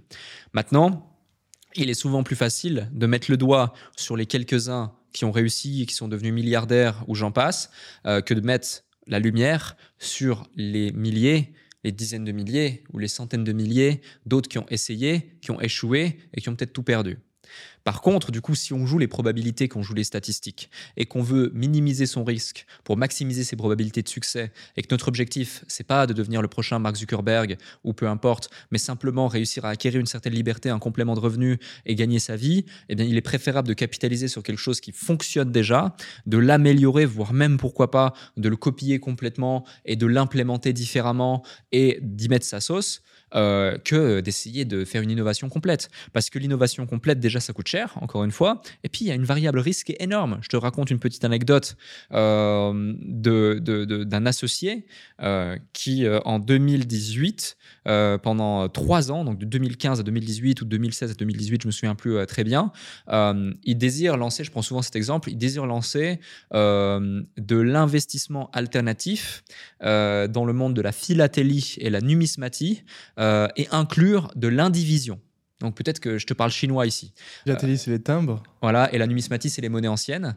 Et du coup, investissement alternatif, c'est la classe d'actifs que ça représente. Et l'indivision, c'est le fait, en gros, euh, par exemple, tu as euh, une collection de 10 000 de timbres, de 10 000 de monnaies, de 20 000 de timbres. Et plutôt que de devoir mettre 10, 10, 20, tu vas faire un global de 40. Tu vas scinder ça, par exemple, en 8 parties de 5. Et puis, du coup, on va trouver 8 personnes qui vont mettre 5 000. Et puis, si tu en as une des deux qui va perdre 5% l'autre qui va en prendre 20, bah, globalement, lycée, tu vas avoir une performance globale lycée qui fait que tu es en plus-value quand même. Du coup, il voulait créer ça. Sauf qu'à ce moment-là, le marché n'était absolument pas prêt. Euh, et donc, il passe euh, des semaines, des mois, euh, même, je crois, un ou deux ans, à euh, se casser la tête, faire un site web, prospecter, faire des appels, euh, mettre toutes ses économies dedans, faire des flyers, se poser mille et une questions, essayer de pivoter, créer du contenu, pour se rendre compte qu'en fait, juste, le marché n'est pas prêt. Et retourner sur ce qui avait fonctionné pour lui et ce, qui, ce qui fonctionne encore aujourd'hui pour lui et juste créer une agence immobilière parce que lui-même avait un parcours d'investisseur immobilier puis il avait commencé à conseiller des potes puis après du coup bah, il s'est dit moi je vais créer ma propre agence et puis aujourd'hui ça tourne encore et ça tourne très bien. Euh, il a complètement arrêté ce projet-là. Donc tu vois, euh, ça veut pas dire que le mec était un mauvais entrepreneur, euh, ça veut pas dire qu'il avait pas de potentiel, euh, ça veut juste dire que un petit peu trop novateur, mauvais timing, et il a voulu créer quelque chose qui n'existait pas ou qui existait peu, mhm. et ça n'a pas forcément fité. Une citation qui me parle là par rapport à ça, que peut-être tu connais, c'est les artistes copient, les génies volent. Hmm. T'en penses quoi? Bah écoute, J'en pense que hum, c'est assez drôle. Je me suis jamais vraiment posé la question. Euh, les artistes copient, les génies volent. Ah, j'espère que c'est les bons termes, mais c'est ça. C'est dans le livre de la biographie de Steve Jobs. Ouais. Parce qu'apparemment, il était une fois chez Microsoft, notamment. Et il est reparti. Et c'est pour ça qu'apparemment, je crois qu'il y avait des tensions entre Bill Gates et Steve Jobs. Exact. Parce qu'il a littéralement pris le truc. Ouais. Et il lui a dit Ouais, moi ça marche parce que je le fais mieux en gros, c'était plus par rapport au fait de quelque chose marche, je vais faire pareil, mais je vais y mettre ma sauce. Et même plus loin, bah, je vais prendre ton idée. Et tu penses quoi, par exemple, du fait que quelqu'un fait un produit ou un concept ou peu importe, ça fonctionne pas pour euh, X raisons, marketing, peu importe, l'offre, je sais pas, peu importe. Et du coup, cette personne va prendre son idée, littéralement, pas copier, mais littéralement voler l'idée. Mais ça va cartonner parce que marketing, etc. Hmm. Ouais, donc c'est pas la même chose finalement. Euh, la personne va pas juste euh, copier, elle va ajuster. Euh, et, et, là, ça met en évidence un élément sous-jacent, c'est que dans le cas numéro 1 que tu as évoqué, il y a un ou plusieurs problèmes. Ça peut être l'offre, ça peut être le marché, ça peut être la visibilité, ça peut être le pricing, ça peut être le branding, ça peut être euh, le contexte. Voilà, il y a un ou plusieurs problèmes qui fait que la conséquence de ce problème, ça ne marche pas. Et la plupart des gens se fourvoient lorsqu'il s'agit d'identifier les causes. Tu vois, le, principe de cause à effet, euh, c'est clé. Euh, que ce soit pour des problèmes personnels, comme professionnels, comme liés à l'entrepreneuriat, comme liés à un projet, peu importe. et donc, identifier déjà le bon problème, c'est résoudre une bonne partie du problème en question. identifier la cause du problème, c'est euh, un grand pas que 99% des gens euh, ne font pas. Euh, et puis du coup, après, revalider l'hypothèse pour être sûr de venir corriger la racine même du dit problème. parce que sinon, tu peux corriger tout ce que tu veux, mais ça ne va pas marcher ou ça va marcher que de manière éphémère. C'est un peu tu vois, dans la psychologie euh, ou dans le mindset, dans le dev perso, euh, la comparaison entre euh, mettre un pansement sur une blessure, sur quelque chose, et opérer cette blessure pour faire en sorte bah, qu'elle se soigne, qu'elle se guérisse et qu'il n'y ait plus les maux ou les conséquences liées à cette blessure. Du coup, la vraie question de se dire, c'est finalement, ouais, la personne qui va prendre l'idée donc celui qui vole, en l'occurrence le mm. génie dans, ton exemple, je ne sais pas si c'est la citation exacte, on regardera mais, après. mais on regardera après, ouais, carrément, euh, mais qui vole, euh, bah, finalement pour moi, un, il est malin, deux, euh, certes, c'est peut-être du vol de propriété intellectuelle dans une certaine mesure, mais à partir du moment où il va ajuster toutes les variables euh, qu'il faut ajuster pour pouvoir faire en sorte que cela fonctionne, ou même s'il ajuste aucune variable, mais que simplement par un élément de contexte, un élément de marché ou un élément de timing, ça va fonctionner, il y a du génie là-dedans. Et donc, la question c'est de se dire, est-ce qu'il mérite partiellement ou totalement, ou pas du tout, le succès qui en découle? Mhm. Euh, après, c'est une question de morale, c'est une question de posture. Il y a plein d'autres questions sous-jacentes à se poser là-dessus. Mais euh, c'est vrai qu'il y, y, a du génie, donc s'il y a du génie, il y a du mérite et il y a des leçons à en tirer. J'ai souvent vu que ce soit dans la création de contenu, dans, dans des marques de vêtements, pas par rapport à la mienne, mais euh, deux marques connues qui font plus ou moins les mêmes produits, que ce soit des filles ou autres qui me disent ouais ça, ils ont copié de ouf ça la nouvelle collection ou même un vlog ouais mais il fait pareil même par rapport au podcast mm. et moi souvent ma réaction je sais pas si elle est bonne je pense à vraiment ça dépend vraiment de la vision de la vie de nos valeurs etc je réponds ouais mais s'il copie et que ça marche mieux enfin c'est qu'il le fait mieux Mm. Et que, ok, il a copié, mais au final, tout le monde copie tout le monde. Il n'y a personne qui a réinventé. Tu sais, les podcasts, tout le monde dirait c'est à la mode, tout le monde fait des podcasts.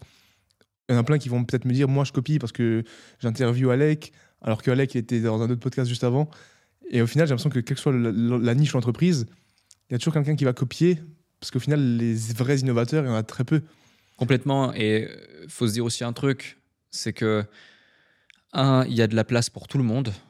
Et deux, encore une fois, il y a un truc qu'on pourra jamais copier, c'est toi.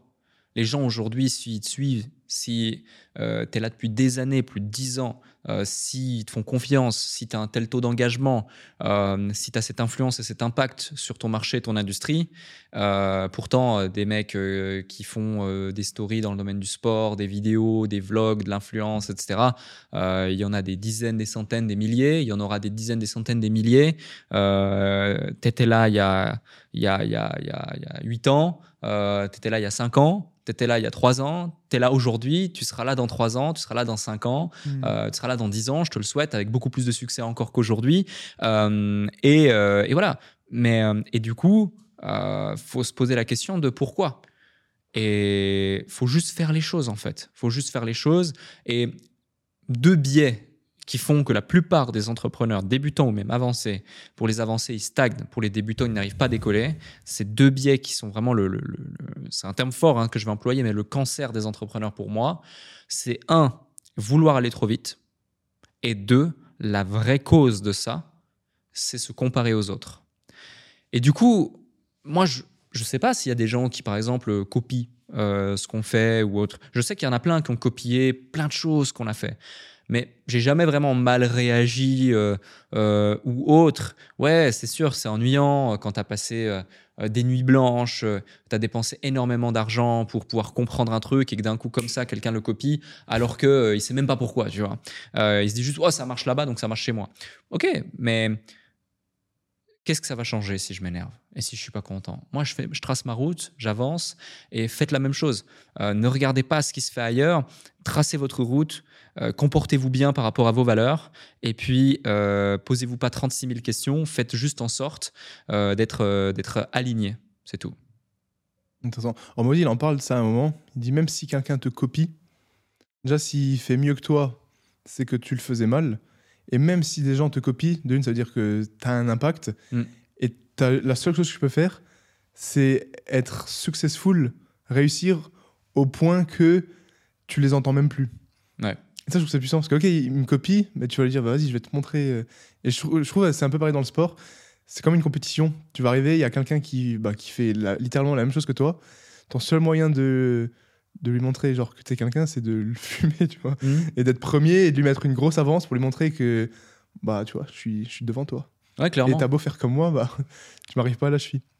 Ouais, c'est clairement et je suis, euh, je suis de cet avis, je suis dans cette vision. Ouais, ce que je disais, tu seras ta route, t'essayes de continuer d'avoir le plus gros impact possible, mm. notamment avec le, nom de domaine, tout simplement, et que personne puisse vous copier mm. avec la barrière d'entrée. C'est ce qu'il disait MrBeast dans une interview. Je sais pas si à quel point tu t'aimes bien le personnage ou tu as déjà regardé ses vidéos ou. Mais il dit que en fait, la personne dans l'interview, elle lui demandait il y a beaucoup de personnes qui vous copient, qui essayent de faire des gros concepts, etc. Et ce qu'il répond, c'était à peu près ça, je voulais rebondir là-dessus euh, plus tôt, c'est qu'il dit personne ne pourra jamais faire comme moi. Parce que je suis tellement loin. Il dit j'ai tellement un budget énorme et je suis tellement. Cette barrière d'entrée est tellement haute chez moi qu'on a beau me copier, personne ne m'arrivera. Là, je suis. Hmm. Il le dit avec tellement de certitude. Je trouve c'est beau que tu es à ce stade. Euh, Ouais. C'est comme Apple. Par contre, tu vois, il a un niveau de, de, de commitment, MrBeats, qui est énorme. C'est-à-dire que, tu vois, euh, il y a beaucoup de gens qui, effectivement, à son niveau de succès, réussite, revenus, etc., bah, auraient peut-être un petit peu euh, lâché prise, euh, se serait fait plaisir, même. etc. Tu vois, délégué énormément de choses. Bon, il a quand même 150 salariés, donc je pense qu'il a délégué pas mal de choses. Mais, mais ce que je veux dire par là, c'est que souvent, il le dit dans ses interviews. Alors, je ne sais pas s'il l'applique à chaque fois, mais à chaque fois, quand tu revois les vidéos, je pense qu'il l'applique en grande partie. C'est qu'il réinvestit la quasi-intégralité de, des revenus issus de ces vidéos, de ces OP, de ces placements, etc., dans les vidéos suivantes. Donc, effectivement, il y a cette espèce d'effet cumulé euh, et de compound effect qui fait que tu peux difficilement suivre. Parce que si, par exemple, en, j'ai aucune connaissance de ces chiffres en détail, mais si en 2022, il investit, par exemple, 50 millions de dollars dans la création de, dans la production de ces vidéos, en 2023, le budget qu'il aura ce sera pas 50 millions de dollars, ce sera peut-être 100 millions de dollars. En 2024, ce sera 150 millions de dollars. Jusqu'à arriver au point où il va concurrencer des industries euh, comme l'industrie du cinéma, euh, où justement, euh, bah, on est sur des budgets qui sont colossaux. Sauf qu'en plus, euh, il n'est pas un gros paquebot comme l'industrie du cinéma. Euh, il est très agile, avec euh, très peu d'équipes, très peu de gens, même si on parle de 150, je le vois 150 quand même, ça va vite. mais du coup, il peut intégrer de l'IA, il peut intégrer plein de choses, et du coup, ça peut aller beaucoup plus vite. Et il y a ce format de contenu qui est YouTube qui fait qu'il n'y a pas cette exigence comme au cinéma pour certains éléments. Donc du coup, ça, ça, lui permet d'avoir de, plus de flexibilité sur certains trucs. Donc bref, tout ça pour dire que effectivement, euh, cette phrase, elle retranscrit beaucoup de certitude et de confiance en lui, mais elle n'est absolument pas choquante quand tu prends en considération toutes les variables euh, de son business et de ses prises de décision. Ouais. C'est ouf, moi, je trouve ce qu'il a. Je sais plus quelle interview j'avais vu, c'était pas une interview de lui, mais c'était quelqu'un qui analysait sa chaîne. Plus si c'était francophone ou anglophone. Et ils disent comme quoi, d'ici quelques années, et ils étaient persuadés que quand ça va continuer comme ça, c'est une des personnes qui aura le plus gros impact d'un point de vue euh, marketing, pub et, influence. Et que des placements de produits sur sa chaîne, ça sera tellement puissant. Parce que c'est le seul qui est aussi. Euh, Gros. Ouais. Peut-être sur Instagram, tu as des Ronaldo et tout. Sur YouTube, là, je crois qu'il est à plus de 200 millions maintenant. 200 millions, Et ça continue. 200 millions, ça continue. Ça, continue. Ouais, incroyable. Bah, du coup, pour revenir un peu à ce que tu, disais avant, tu as parlé rapidement de, des gens qui réfléchissent beaucoup, trouver le bon produit, le MVP qui est le Minimum Viable Product, si je ne me trompe pas. Mhm. Donc en gros, euh, le MVP, pour ceux qui nous écoutent, c'est euh, le produit viable minimum. En gros, c'est si tu as une voiture, ta voiture, il faut juste qu'elle roule, plus ou moins, entre guillemets. Et tu as ce syndrome aussi de trouver l'idée parfaite avant de se lancer.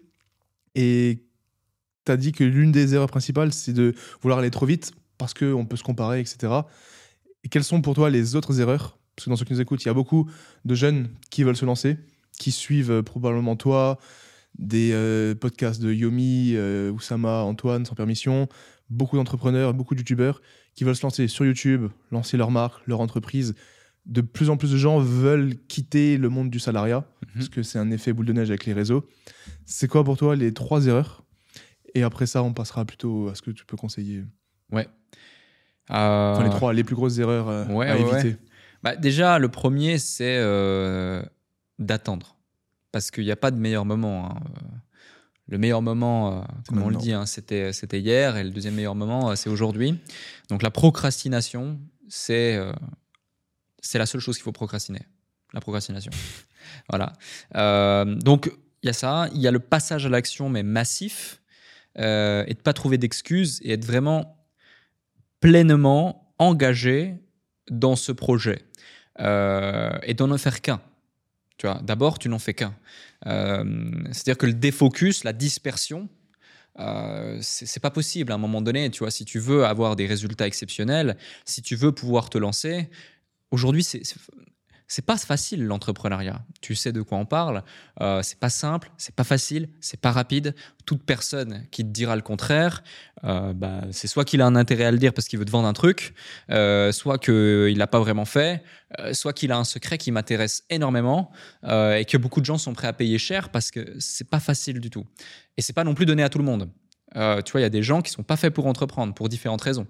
Après, est-ce que c'est inné ou est-ce que ça s'acquiert? Je pense que ça s'acquiert. Si vraiment tu as envie, tu peux pousser, tu peux forcer. Il y aura un certain niveau d'intensité, un degré. C'est comme euh, certaines personnes ont des prédispositions physiques à certaines choses. Et voilà. Euh, bah là, c'est pareil. Donc, il y a vraiment cette notion de focus, euh, de passage à l'action, de ne pas procrastiner, de, de, de de vraiment s'intéresser sincèrement à son marché et, euh, à son client. Dire que ton obsession doit être d'avoir un produit de qualité. Euh, c'est bien de savoir vendre, c'est bien de savoir marketer, mais il faut vraiment avoir un produit de qualité. Mais, et c'est un peu antagoniste, euh, il faut aussi justement trouver le juste équilibre entre oser vendre et ne pas que se concentrer sur son produit. Parce qu'il y a trop de gens qui vont se dire Oh, la perfection, il faut que mon produit soit parfait. Parce que les perfectionnistes, ça ne marche pas, ça n'avance pas, c'est une galère son nom, euh, ça pose problème. Euh, et, euh, et, du coup, ouais, si vous êtes perfectionniste, acceptez l'imperfection. On a connu, ça se voit, non? J'ai été perfectionniste. Énormément. Et aujourd'hui, j'ai un tel recul justement sur tout ce qui se fait, tout ce qui s'opère, mais j'ai mis en place aussi des process. une de nos valeurs, euh, tu vois, on a, plusieurs valeurs, mais dans nos trois valeurs primaires, euh, une des valeurs, c'est justement l'efficience. Euh, et quand tu es dans la valeur efficience, malheureusement, même si une de nos valeurs c'est l'excellence, ça peut paraître contradictoire, mais tu dois réussir à chercher l'efficience de manière, enfin l'excellence de manière efficiente. Mais excellence ne veut pas dire perfectionnisme, parce qu'en vrai, la perfection, on dit souvent la perfection, c'est quand il n'y a plus rien à enlever. Donc ça peut, oui, mais pour moi, la perfection, ça n'existe pas vraiment parce que finalement, c'est jamais vraiment parfait. Surtout quand tu as des niveaux d'exigence comme le mien. Moi, je suis extrêmement exigeant avec moi-même, avec les autres, avec mon environnement, avec ce que je fais. Euh, donc, euh, donc, ouais, c'est assez complexe euh, à intégrer, mais vraiment la perfection au départ, accepter, lâcher prise. Ça va pas être parfait, ça va pas marcher tout de suite. Et puis, un des derniers points, c'est la discipline.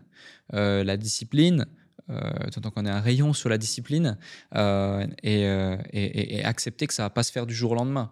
Aujourd'hui, on veut tout vite. On veut tout vite sur les réseaux. on voit euh, même dans le sport. Hein, euh, du coup, euh, c'est ce qui fait qu'il y a certains, ça fait deux ans qu'ils font de la muscu, ils vont se prendre du clenbuterol ou je sais pas quoi, des trucs comme ça. et après, ils vont se dire oh merde, en fait, j'aurais pas dû, j'ai merdé, j'ai des problèmes ci, j'ai des problèmes ça. Enfin, c'est un truc de fou. Et tu te rends compte que c'est dans n'importe quel domaine toujours la même chose. Parce qu'en fait, on est dans une euh, ère où euh, la gratification instantanée, la gratification court terme, euh, bah, les gens ont compris que c'est ce qui rapporte, bah, notamment même l'industrie du sucre. Tu vois, ça c'est un grand sujet, l'industrie du sucre. Également, euh, le fait de se, comparer, euh, le regard des autres, euh, enfin voilà, se détacher de ça aussi. et c'est tous des petits conseils, des petits tips qui peuvent paraître complètement anodins, mais mis bout à bout sur une sorte de checklist, s'ils sont réellement appliqués, et si en plus vous êtes discipliné, que vous apprenez tout le temps et que vous sortez du cadre et vous créez un environnement qui est propice au fait de développer, d'évoluer, tu vois que tu vas virer malheureusement toutes les personnes négatives euh, qui, eh bien, vont te dire non, c'est pas possible, vas-y, viens, on sort, c'est bon, on fera ça plus tard. Mhm. Ouais, t'as trop changé maintenant que t'as des projets, projets redescends. Euh, tous ces gens, enfin, je veux dire, ça vous parle, celles et ceux qui nous écoutent, je suis sûr que ça existe. Ça ne veut pas dire que c'est des mauvaises personnes, ça ne veut pas dire qu'ils sont malveillants, ça veut juste dire qu'ils évoluent dans un paradigme qui est complètement différent. Ils ont une vision des choses qui est complètement différente, ils ont des objectifs qui sont complètement différents. Et du coup, bah, il faut écouter ou se connecter à des gens qui ont déjà atteint les objectifs que tu veux atteindre pour pouvoir justement faire les actions qu'ils font ou qu'ils ont fait dans le passé pour pouvoir manifester les résultats que tu veux avoir aujourd'hui. Mais pas l'inverse. Va pas écouter les conseils euh, de la tati, euh, du boulanger euh, qui dit que voilà et qui a rien fait ou qui a essayé, qui a échoué et qui a pas eu la force de réellement se donner les moyens. Tu vois, c'est toujours facile de justifier un échec ou sa médiocrité, encore une fois, par des, des, des éléments extérieurs ou des concours de circonstances qu'on ne peut pas maîtriser. Et du coup, bah toi, t'écoutes ça il suffit que tu aies un peu d'estime pour ces personnes et tu te dis ah ouais bah en fait euh, waouh c'est chaud en fait non je vais pas le faire. Puis je reste dans mon cadre et dans mon, dans, dans ma situation actuelle et c'est pas c'est pas ce que je recommande et c'est pas ce que je souhaite. Et du coup là on a parlé de, des erreurs pour se lancer ceux qui veulent s'y mettre mm. et quelqu'un qui a une entreprise qui tourne relativement bien, qui lui permet de vivre. Est-ce que tu as déjà vu, de par ton expérience, les personnes qui t'ont travaillé, les entreprises, un, un dénominateur commun de sociétés qui échouent ou qui stagnent ou qui sont en baisse. Et enfin, une des erreurs qui empêche une croissance alors, il euh, n'y a pas de dénominateur commun parce que chaque business est unique, chaque entrepreneur est unique, chaque contexte, chaque truc, mais je vais te citer quelques erreurs qui peuvent parfois se manifester en même temps et qui peuvent parfois être uniques. Déjà, il y a l'humain, euh, ce soit dans les équipes ou des conflits d'associés. Donc l'humain, c'est la base même d'une entreprise, hein, euh, une vraie entreprise. Euh, donc si tu as euh, une pomme pourrie dans ton panier, vire-la le plus rapidement possible. La plupart des gens recrutent rapidement et virent lentement. Il faut faire l'inverse. Il faut recruter lentement, prendre du temps, mettre en place des process, le faire de manière qualitative et sérieusement, être sûr de ce qu'on fait et pourquoi on le fait, et virer rapidement si on identifie que ce n'est pas le bon élément. Euh, donc il y a ça, il y a les conflits d'associés qu'il faut absolument gérer le plus rapidement possible. Et un conflit d'associés, on commence à le gérer avant qu'il existe. C'est-à-dire qu'on vient cadrer une collaboration, on vient mettre en place un pacte d'associés, on vient faire bien les choses, etc. etc. Bon, ça c'est euh, le côté humain. Il y a plein d'autres variables dans le côté humain. Ensuite, euh, il y a typiquement le fait de ne pas avoir de KPI d'indicateurs clés de performance, c'est de ne pas maîtriser ces chiffres. Ces chiffres au niveau du marché, ces chiffres au niveau de la marge, ces chiffres au niveau des taux de conversion, ces chiffres au niveau plein de choses. Et c'est ce qui fait que certains ont des plafonds de verre, certains stagnent pendant des années, certains ont l'impression de faire de l'argent mais n'en font pas, certains euh, ne se rendent même pas compte qu'ils sont en train de partir euh, en live complet et qu'ils vont droit vers la faillite. Euh, certains vont devoir prendre des décisions difficiles à des moments et du coup remercier des collaborateurs alors qu'ils n'en avaient pas nécessairement envie et qu'ils avaient envie de croître. Et, et, ce même sans forcément comprendre et anticiper. parce que si tu vois pas tes chiffres, bah, tu peux pas, tu peux pas ajuster. Et euh, du coup, euh, l'autre point, euh, c'est c'est surtout le cas du fait d'écouter son marché, d'écouter ce qui se passe. Et pour écouter ce qui se passe, il faut pas se fier au bruit, il faut se fier, se fier au signal.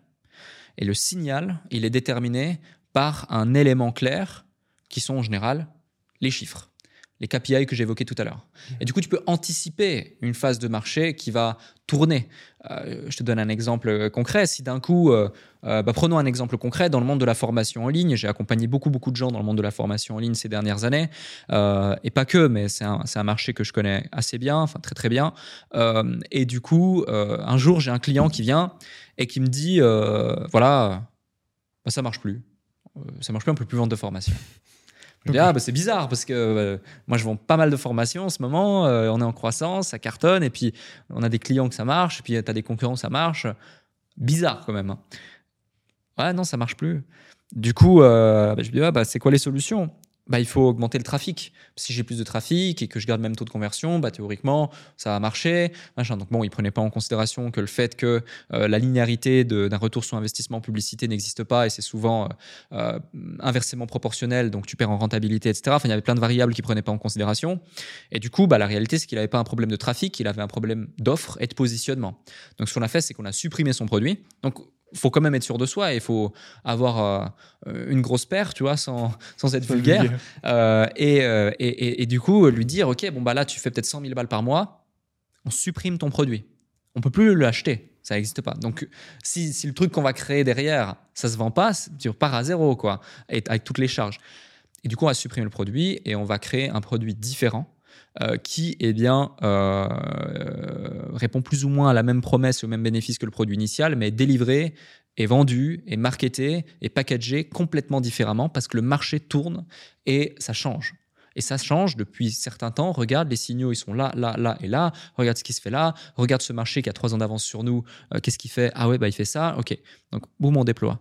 Résultat des courses, le mois d'après, 200K. Le mois d'après, 250. Le mois d'après, 300.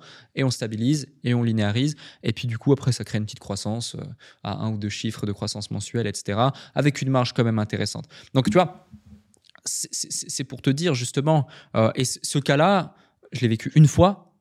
Euh, la première fois avec un, client à Londres qui était venu à Londres euh, en, consulting chez nous, et la deuxième fois, l'exemple que je viens de te donner, avec un autre euh, qui, était, qui était persuadé que c'était une folie, une erreur, tu vois. Euh, limite, euh, limite des menaces, euh, mais t'es sûr, c'est mon business, je le développe depuis 5 ans, et il faut oser, tu vois. D'où l'importance euh, bah, d'écouter euh, le marché, d'avoir des chiffres, d'avoir des KPI et d'être bien entouré, etc. Donc ça, c'est, on va dire, les, les- les grandes erreurs. Euh, toujours dans cette notion de savoir pivoter, c'est vraiment l'ego. Euh, Mhm. Tu vois, il y a des gens, euh, ils veulent pas comprendre. Tu vois, par exemple, l'IA. Il y a, il y a des business qui vont mourir. Euh, désolé, mais ouais, il y a des business euh, qui vont mourir parce que l'IA va vous remplacer. Euh, pareil pour des jobs. hein. Euh, L'IA va vous remplacer, va remplacer des jobs, va remplacer des business. Soit tu acceptes, soit tu refuses, mais tu subis. Tu vois? Ouais. Si tu acceptes, tu essaies de surfer la vague. Euh, si euh, tu n'acceptes pas, bah, tu vas contre la vague, tu, prends, tu bois la tasse ou alors tu te fais euh, euh, rétamer. Je sais pas si tu as déjà pris euh, une vague en pleine face. Moi, une fois, j'ai pris une vague en pleine face. Ça te prend, ça t'envoie au fond, ça te fait racler le sol. Et Tu puis, et tu ressors euh, 20 mètres plus tard et vraiment ça. Euh, et du coup, euh, et du coup bah, c'est vraiment ce qui va se passer pour certains. Et malheureusement, même certains, bah, ils vont échouer un petit peu trop loin du bord et ne, ne- ne jamais revenir. Et c'est là que tu as des boîtes euh, qui font faillite lorsqu'il y a des retournements de marché, qui n'ont pas pivoté euh, dans certaines crises ou dans certains bouleversements technologiques euh, ou autres. Un peu comme ce que dans le déclic, quoi. Soit t'acceptes et t'essayes, soit euh, tu veux pas admettre, mais tant pis pour toi, quoi. C'est ça. Comment faire la différence si c'est ton offre ou ton produit qui est pas bon? Euh, bah, déjà, comment faire la différence entre euh, Comment savoir, plutôt? l'offre et le produit? Donc le produit, c'est on va dire les éléments techniques, hein, c'est le, le, le- le- le contenu. Mhm. Et l'offre, c'est le contenant. C'est euh, ce que tu vends. Euh, donc, euh, l'offre, elle a pour but justement de rendre sexy le produit.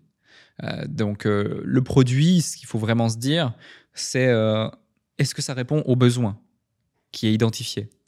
Maintenant, du coup, la vraie question, c'est est-ce que j'identifie le bon besoin? Est-ce que je cible le bon besoin? Et du coup, là, on vient chercher le côté marketing, le positionnement.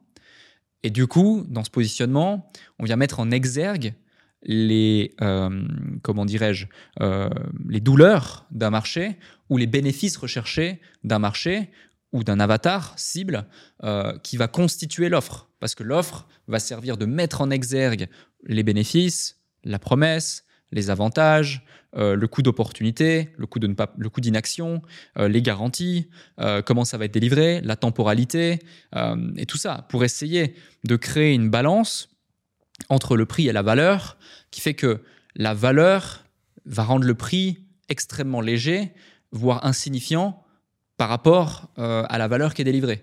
Et c'est ça, en fait, qui fait que les gens passent à l'action et achètent. C'est, grosso modo, quel est mon coût d'opportunité de ne pas passer à l'action, le coût d'inaction? Et c'est ce qui fait que les gens vont passer à l'action plus ou moins rapidement. Souvent, on dit, pour vendre, il faut que, un, la douleur soit élevée, et deux, l'urgence soit présente. Si tu as les deux éléments réunis, tu vends. Si tu as un des deux éléments réunis, tu vends quand même, mais tu vends peut-être moins. Euh, et, souvent, tu vois, les gens achètent avec l'émotion et justifient par le rationnel. Mhm. Donc, il faut vraiment pousser à fond cette, cette pulsion émotionnelle qui fait que tu achètes. Et ensuite, pour pas bah, perdre la vente et avoir des demandes de remboursement ou euh, d'avoir des gens qui sont insatisfaits, bah, justifier le fait que ouais, tu as fait une bonne affaire, tu as fait un bon deal, tu as bien fait d'être ici avec le rationnel. Donc c'est pour ça que, euh, excuse-moi du terme, mais vendre de la merde, c'est pas durable. Tu vois, tu peux avoir le plus beau paquet cadeau, le mec, quand il ouvre le cadeau, bah, si, euh, si c'est c'est pas bon, tu vois, il y a un problème. Et tu, tu risques d'avoir des problèmes, ça va pas durer ton truc. et inversement, c'est-à-dire que si euh, tu as une pépite d'or, mais euh, bah, c'est emballé euh, avec du vieux papier journal dégueulasse et puis personne ne sait vraiment ce que tu fais, ce que c'est, t'es pas visible, t'es mal positionné, bah, c'est très compliqué. Et c'est d'ailleurs pour ça que des fois, tu as des gens euh, bah, qui vendent des produits de piètre qualité, voire euh, de très mauvaise qualité, mais qui font quand même beaucoup d'argent. Ça reste des étoiles filantes, c'est souvent éphémère, et même peut-être bah, ils peuvent avoir des problèmes. Euh, mais ça peut être un petit peu frustrant pour des gens qui savent, qui sont experts, qui sont bons, qui ont un produit extraordinaire, mais n'arrivent pas à le vendre. Et l'entrepreneuriat, c'est parfois ingrat à cause de ça, parce que l'entrepreneuriat, c'est un nombre énorme il y avait eu une liste euh, là-dessus, euh, selon les industries, etc. C'était assez dingue, de métiers ou de compétences que tu dois maîtriser. Toi, aujourd'hui, avec toutes les activités que tu as, tu dois comprendre le marketing, comprendre la logistique, comprendre la fiscalité, la comptabilité, la euh, mode, la mode, tout. Tu vas tout comprendre. En plus, la mode, c'est subjectif, ça change tout le temps. Il y a des codes. Enfin, tu vois. Donc c'est un truc de fou, tu vois. Et la plupart des gens, lorsqu'ils se lancent, ils se disent juste, ouais, bon, il faut trouver un produit, euh, créer un truc, euh, puis bah, on voit, on lance, euh, puis je lis un bouquin. Non, c'est vraiment. C'est intéressant ce que tu as dit par rapport à ceux qui vendent parfois un produit pas ouf ou qui ont pas forcément des compétences, mais ça explose parce que marketing, etc. Et ça, je le vois aussi bah, dans les réseaux, parce que moi, je, je, fais souvent le parallèle à ça parce que je suis vraiment dedans. C'est, j'ai déjà vu des gens qui pas qui critiquent forcément, mais qui sont, on va dire, c'est de la jalousie, hein, pure et dure, de certaines personnes qui ont plus d'abonnés ou qui vendent plus, mais que ce, cette personne-là qui est jalouse, elle est meilleure. En sport, elle a un meilleur niveau, un meilleur physique, de meilleures compétences, un meilleur diplôme, mais vu qu'elle vend pas ou qu'elle est moins visible, ils ont le seum en fait. Mm. Et ça, je trouve c'est fou de, de critiquer certaines personnes en mode ouais mais moi je suis meilleur et pourquoi toi tu vends autant, pourquoi toi tu as autant d'abonnés? Et ça, je trouve c'est horrible parce que c'est juste que bah, t'as qu'à faire mieux. Mais c'est une question d'état d'esprit avant tout, hein. d'état d'esprit, de valeur. Euh, le mec qui est meilleur, euh, donc dans son produit, dans son sport, dans sa discipline, mais qui fait moins de résultats, bah, soit il continue à être frustré, à critiquer, etc., mais il n'aura aucun impact sur ça et ça va pas l'aider soit il agit sur la seule chose qui va pouvoir le faire évoluer, et du coup il se remet en question, il change son environnement, il change sa posture, il acquiert les compétences qui sont nécessaires, et puis il va pouvoir avancer. Alors ça va prendre du temps, c'est ok, mais euh, c'est pour ça que vouloir aller trop vite et se comparer aux autres, c'est un problème. Euh, mais du coup, après, avec le bon état d'esprit, bah, il va pouvoir aller chercher les résultats qu'il mérite, et la seule chose à faire, c'est se remettre en question. Mmh. Comment trouver sa niche? Grande question. Grande question. Il euh, y a plusieurs euh, méthodologies. Euh, ça, prend du temps, c'est un vrai exercice. Il y a plein de, de, de, de, réponses sur YouTube. Tu parlais d'Hormozy, par exemple. tu vois, c'est une référence. Et puis, il, il, en donne plein. J'en donne plein aussi dans le bouquin. mais déjà, apprendre à se connaître soi-même, savoir ce qu'on aime réellement, poser des questions autour de soi. Et il y a un truc que tu connais certainement qui peut aider, c'est Ikigai. Euh, et euh, voilà, je ne vais pas refaire le cadran euh, Ikigai ou les cercles Ikigai ici et l'explication. C'est aussi pour ça que notre mastermind, on l'a appelé Ikigai Society avec Oussama. Ah c'est vraiment dans cette optique, parce que le dénominateur commun de tous ceux qui font partie de notre mastermind sont des entrepreneurs qui ont quand même eu un très très beau succès, un très gros succès, euh, quelles que soient les industries. Hein, c'est assez d'ailleurs euh, incroyable l'éclecticité qu'on a dans ce groupe. Euh, bah, ils ont trouvé leur ikigai. Et donc c'est un concept japonais qui vient lier ta vocation, ta raison d'être, ce pourquoi tu es fait et là où tu peux vraiment avoir gagné de l'argent, etc. mais je vous invite à taper Ikigai sur, sur Google, faire l'exercice euh, pas faire l'exercice là dans les 15 prochaines minutes. Euh, prenez votre agenda, bloquez une, deux heures euh, dans votre agenda dans les jours ou dans les semaines à venir. Faites cet exercice correctement. Posez des questions à votre entourage, des gens qui vous connaissent réellement, des questions pertinentes, des questions ouvertes pour aller chercher plus en profondeur. Avec ces éléments, ces réponses et cette data, refaites votre Ikigai, challengez votre réponse, challengez votre réflexion et puis ensuite voyez ce qui est possible de faire avec d'autres ressources également. Mais c'est un vrai travail et puis, il faut avoir une ouverture d'esprit aussi de se dire, euh, est-ce que tu préfères faire quelque chose que tu aimes euh, mais qui va pas marcher ou qui va avoir de la difficulté euh, à marcher Ou est-ce que tu préfères faire quelque chose, je vais pas dire que tu détestes, mais que tu aimes un peu moins, mais où tu as tes vraies probabilités de succès. Et du coup, là, il faut trouver en fait où est ton barème de ma volonté de réussite et ma volonté d'épanouissement. Et au départ, parfois, il faut accepter que sa volonté d'épanouissement va être, son, son, barème pardon d'épanouissement va être un petit peu moins comblé parce qu'à un moment donné, tu dois faire du résultat, tu dois réussir. Et puis après, progressivement, quand tu fais 1000, 2000, 3000, 5000, 10 000, 20 000, 30 000 euros par mois de chiffre d'affaires avec une belle marge, que tu peux en vivre, que tu commences à avoir de la visibilité, de la prévisibilité, de la trésorerie, que tu es bien, etc. Là, tu peux commencer à dire, bon, bon, euh, maintenant, bon, je suis, je, je, bien, je suis posé. Il euh, n'y a pas besoin d'attendre de faire des millions hein, pour ça. Mais je suis bien, je suis posé. Qu'est-ce que j'ai envie d'ajuster? Qu'est-ce que je n'aime plus? Au pire, ces trucs que j'aime pas, bah, je les délègue ou je les, je les mets différemment ou je les supprime. Euh, et puis ce que j'aime, bah, je vais l'amplifier et puis je vais peut-être voir comment créer une nouvelle opportunité avec ça, créer une nouvelle business unit, etc. Mais faut, faut, accepter, tu vois, au départ, il y a beaucoup trop de gens qui juste se disent non, il faut que je sois passionné, il faut que j'aime trop ce que je fais, etc. C'est vrai, ça compte, c'est important, mais euh, est-ce que c'est le fait de faire un truc que tu aimes qui compte plus euh, que le fait d'être libre finalement? Euh, C'est vraiment cette, balance qu'il faut identifier. Pour toi, est-ce qu'il faut être passionné pour réussir? Et quand je dis réussir, c'est vraiment aller chercher des gros chiffres ou pas nécessairement? Je dirais pas forcément qu'il faut être passionné, ça aide. Par contre, il faut être déterminé. Il faut être déterminé, il faut faire preuve de résilience, il faut avoir une capacité à se remettre en question, une capacité à s'adapter. Euh, Donc c'est plus simple d'être déterminé quand tu es passionné du coup. Oui. Mais il faut pas forcément l'être. Exact. Il y a un truc, tu connais sûrement cette citation, c'est euh, celui qui aime marcher va plus loin que celui qui aime la destination, tu vois. Hmm. Ouais, il faut apprécier le chemin. Ouais, c'est ça. Si tu es juste stimulé par... Euh, faire je, un million. je veux faire un million, mais que ton quotidien, euh, tu le détestes, t'aimes pas ce que tu fais, il y a de très fortes probabilités que tu abandonnes avant le million. Parce mm. que euh, les, un million, c'est pas juste un chiffre. Un million, c'est.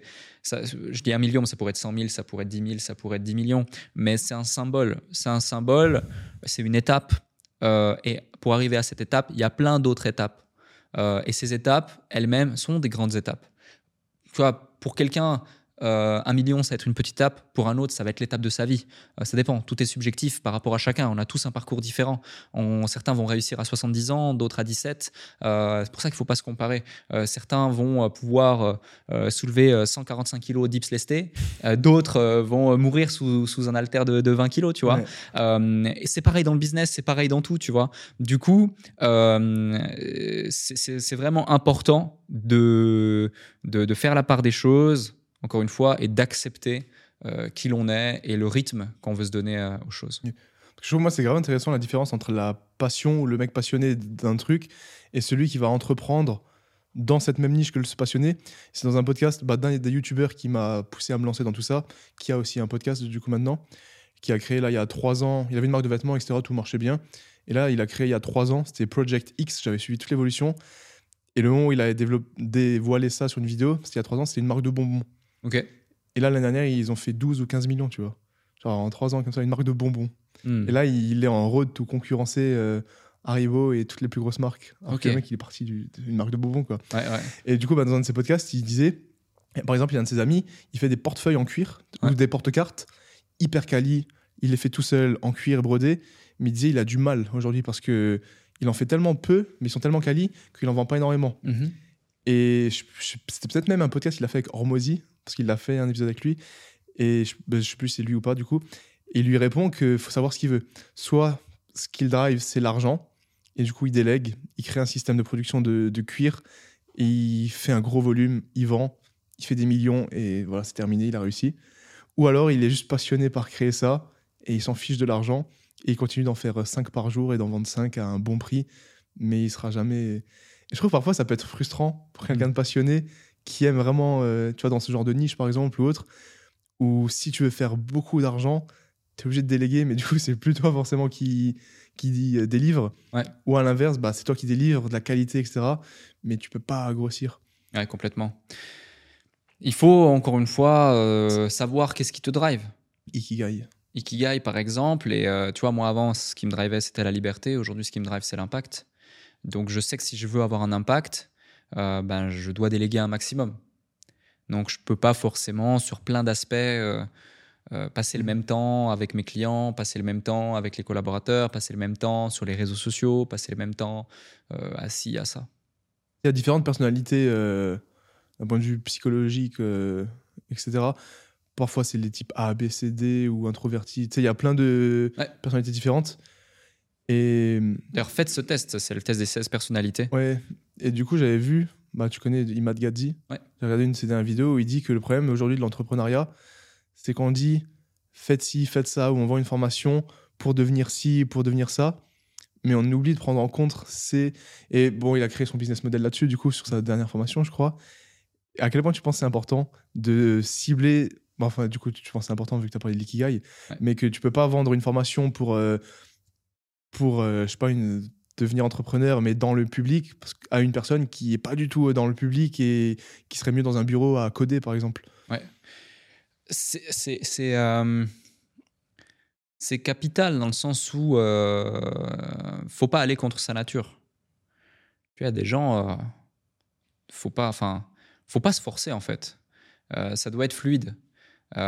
si demain, je te donne un exemple concret. Moi, je, je, sais que j'aime pas l'administratif.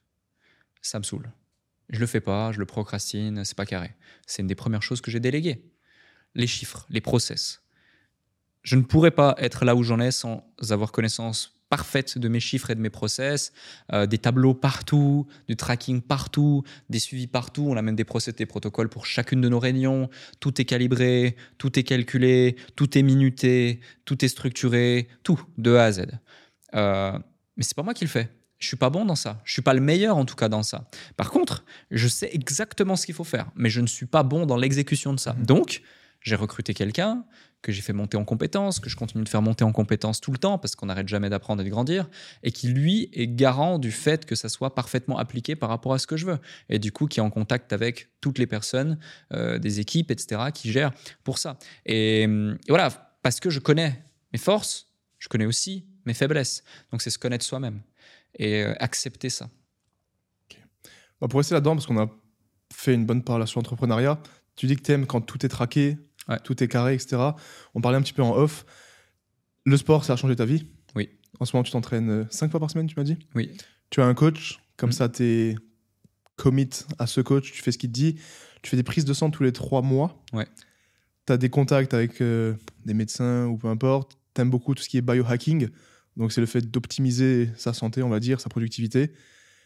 À quel point tu as vu une différence là-dessus? Et à quel point tu conseillerais aux gens de mieux prendre euh, conscience de son corps et de ses différentes métriques euh, avec les prises de sang, traquer le sommeil, instaurer une routine, par exemple toi, pas de viande rouge le soir, un café, plus de café après 15 heures.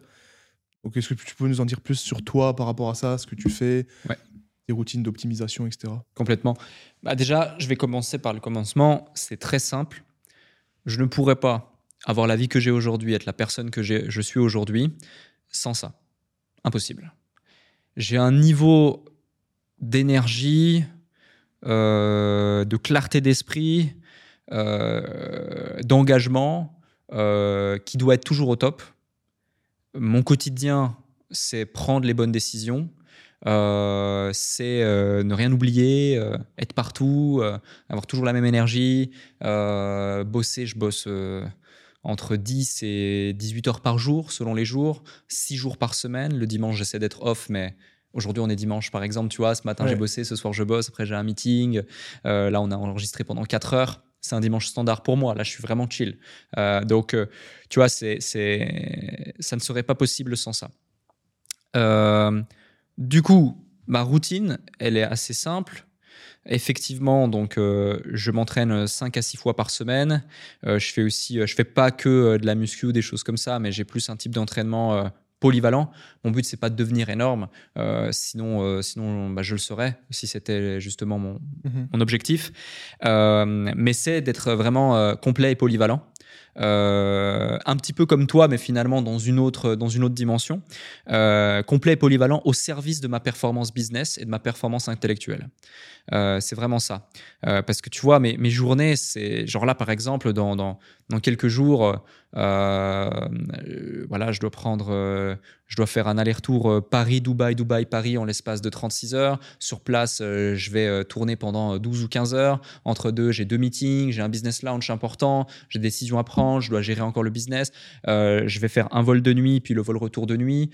donc la journée d'avant, je bosse comme un forcené. J'arrive à 7 heures du matin, j'arrive chez moi, je me douche, je, je, prends ma routine du matin parce que je dors dans l'avion et j'enchaîne directement ma journée. C'est un rythme de vie qui peut paraître un rythme de vie soutenu, mais qui est mon rythme de vie et, et qui est la vie que j'ai choisie et que j'aime euh, vivre. Donc, euh, ça nécessite un bon niveau d'énergie. Donc, en gros, moi, je me lève tous les matins. Donc j'ai justement une Whoop qui calcule mon sommeil, mon stress, euh, mon niveau d'anxiété, euh, mes activités, euh, mon, rythme cardiaque, également la température de mon corps, différentes choses. ensuite, du coup, je me lève dans les coups de 7 heures, entre 6 heures enfin entre 5h30 et 7h en général, euh, naturellement, j'ai pas besoin de réveil. Je dors plus ou moins 7 heures. Même des fois moins. J'ai pas besoin de beaucoup d'heures de sommeil. Depuis l'armée, le, le, service militaire, j'ai essayé de garder justement cette routine euh, de ne pas dormir et j'arrive à la garder en étant bon euh, au niveau performance sans pour autant, euh, du coup, en, en, en, ayant toujours cette routine et un cycle régulier. Je, prends tous les jours le même petit déjeuner. Donc moi, je calcule toutes mes calories. La seule chose que je fais, c'est mon petit déj, c'est un shaker de 432 calories avec tous les apports nécessaires nutriments. Je prends aussi des électrolytes directement, quelques compléments selon mes prises de sang, justement, tous les trois mois, j'ai des compléments naturels qui me sont directement envoyés euh, par un institut où c'est que des compléments naturels, euh, où j'ai mon taux de cortisol qui est vérifié, j'ai mon taux de testostérone, mon taux d'œstrogène, mon taux de, différentes vitamines, mon taux de créatine, tout, tout justement qui est vérifié au fur et à mesure. Et, euh, tous les trois mois, du coup, on ajuste. Euh, je prends donc électrolytes, etc. Une heure, deux heures après mon réveil, je vais boire mon premier café. En général, c'est mon seul de la journée. Euh, Pourquoi tu le prends celui-là du coup? pour, euh, c'est presque par habitude en fait. Hein. C'est presque par habitude. Et puis aussi, j'ai du plaisir à le prendre, mais aussi pour me donner un petit coup de boost. Il me fait du bien, il me réveille. Euh, et puis souvent, euh, c'est soit le café, soit un petit booster parce que à 11 h je vais à la salle. Donc tout le temps, tous les jours, à 11 h je vais à la salle, sauf le vendredi et le dimanche. J'y vais en réalité à 10h15. je fais 30 minutes de cardio. Euh, puis à 11h, je démarre mon entraînement. Ça dure entre 1 heure et 1 heure et quart avec justement euh, ce coach. Euh, et, et, ensuite, je rentre. J'ai en gros une demi-heure, 40 minutes pour manger et me doucher. Tous les matins, à 6 heures, j'ai un service qui vient livrer mes repas à mon domicile avec mes calories, euh, avec mes aliments qui sont déjà choisis selon mes apports nécessaires. En général, j'ai du poisson, euh, soit du poisson blanc, soit du saumon euh, le soir, et du poulet, ou une fois par semaine du bœuf le midi, essentiellement du riz, beaucoup de légumes. tout est compartimenté avec des calories nécessaires et des collations l'après-midi. Donc sur la les repas de la journée livrés le matin à 6 heures. Exact. exactement. Combien de services comme ça, par exemple? Ça coûte à peu près entre 1000 et 1200 euros par mois euh, en équivalent euros. Mais tu fais rien. Et je fais rien. J'ai rien à faire. Tu fais plus de courses, par exemple plus, Aucune course. 1000, ouais. Pour, pour 5 à 6 jours par semaine, selon les, selon les semaines. Et puis, du coup, euh, ensuite, je, je, je, le week-end, je vais pouvoir me permettre, comme ce soir, tu vois, de faire un resto. Mais lorsque je suis au restaurant, je fais quand même gaffe. Ou comme aujourd'hui, tu vois, on a brunché, mm -hmm. je sais plus ou moins. Et donc, je, je, sais combien de calories je dois manger et, et, et où j'en suis. Euh, ensuite, du coup, c'est 13 heures. De 13 heures à 16 heures, j'ai une session de 3 heures de travail. De 16h à 17h, euh, je vais faire une petite pause de 15-20 minutes. Euh, je vais apprendre quelque chose ou faire quelque chose. Je vais manger une collation. Euh, je vais m'aérer l'esprit. J'aime beaucoup marcher. Soit le matin tôt, je vais marcher, soit le soir tard. 17h-20h, je vais refaire une session de 3 heures intensive. Je vais manger. Et ensuite, souvent, je vais rebosser peut-être 2 heures.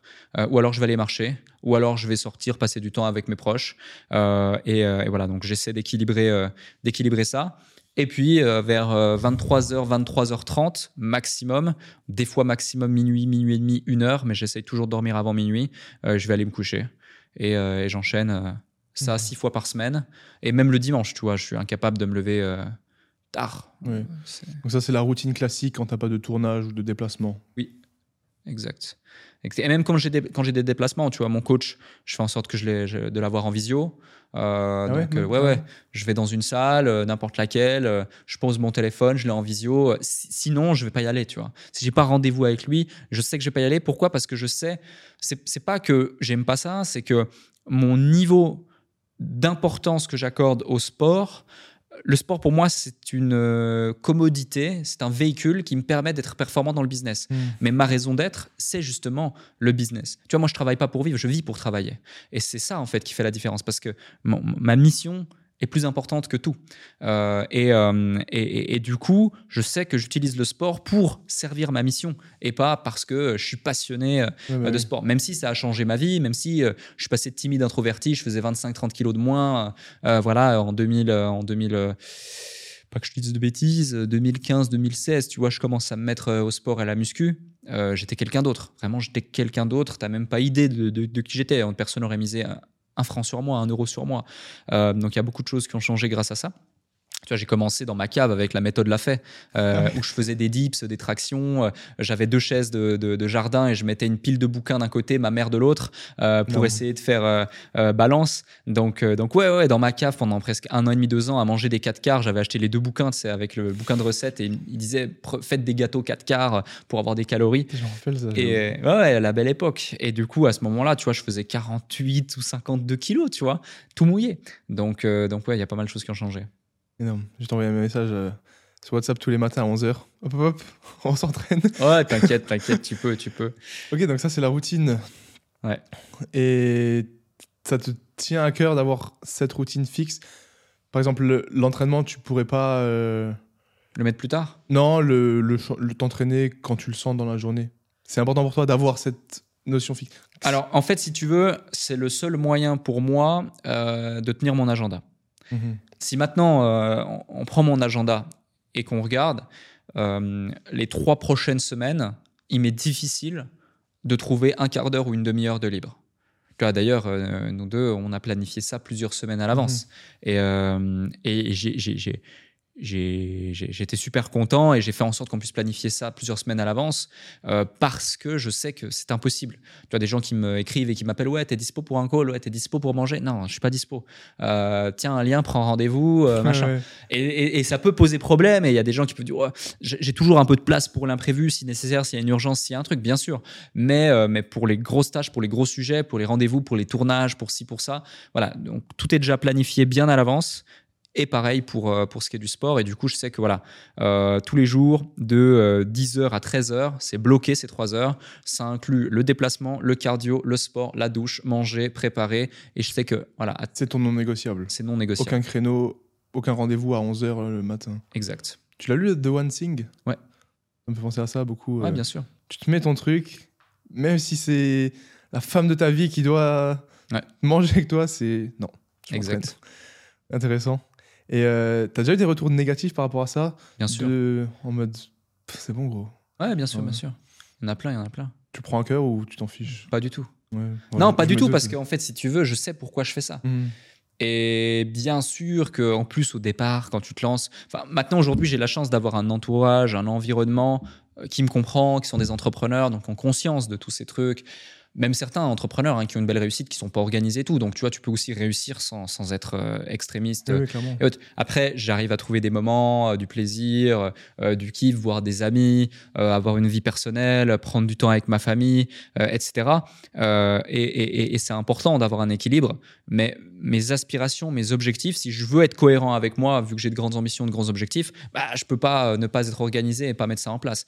Donc, c'est vraiment, c'est vraiment capital. Et les gens à qui j'accorde du crédit lorsqu'ils me donnent des conseils, ce sont des gens euh, bah, qui méritent euh, ce crédit-là et qui ont eux-mêmes euh, bah, les résultats que, je désire. Je dis pas que j'ai pas une ouverture d'esprit au point d'apprendre des choses de gens qui. on peut apprendre des choses de tout le monde, tu vois. Mais par contre, bah, ceux qui viennent challenger une réflexion ou critiquer alors qu'ils ont jamais rien fait, jamais mis en place et qui soi-disant ils pensent que ou ils ont lu ça ou ils ont entendu ça ou machin, pour moi ça n'a pas beaucoup de valeur. C'est un honneur pour moi. Il a pris toute la journée là. non, c'est cool.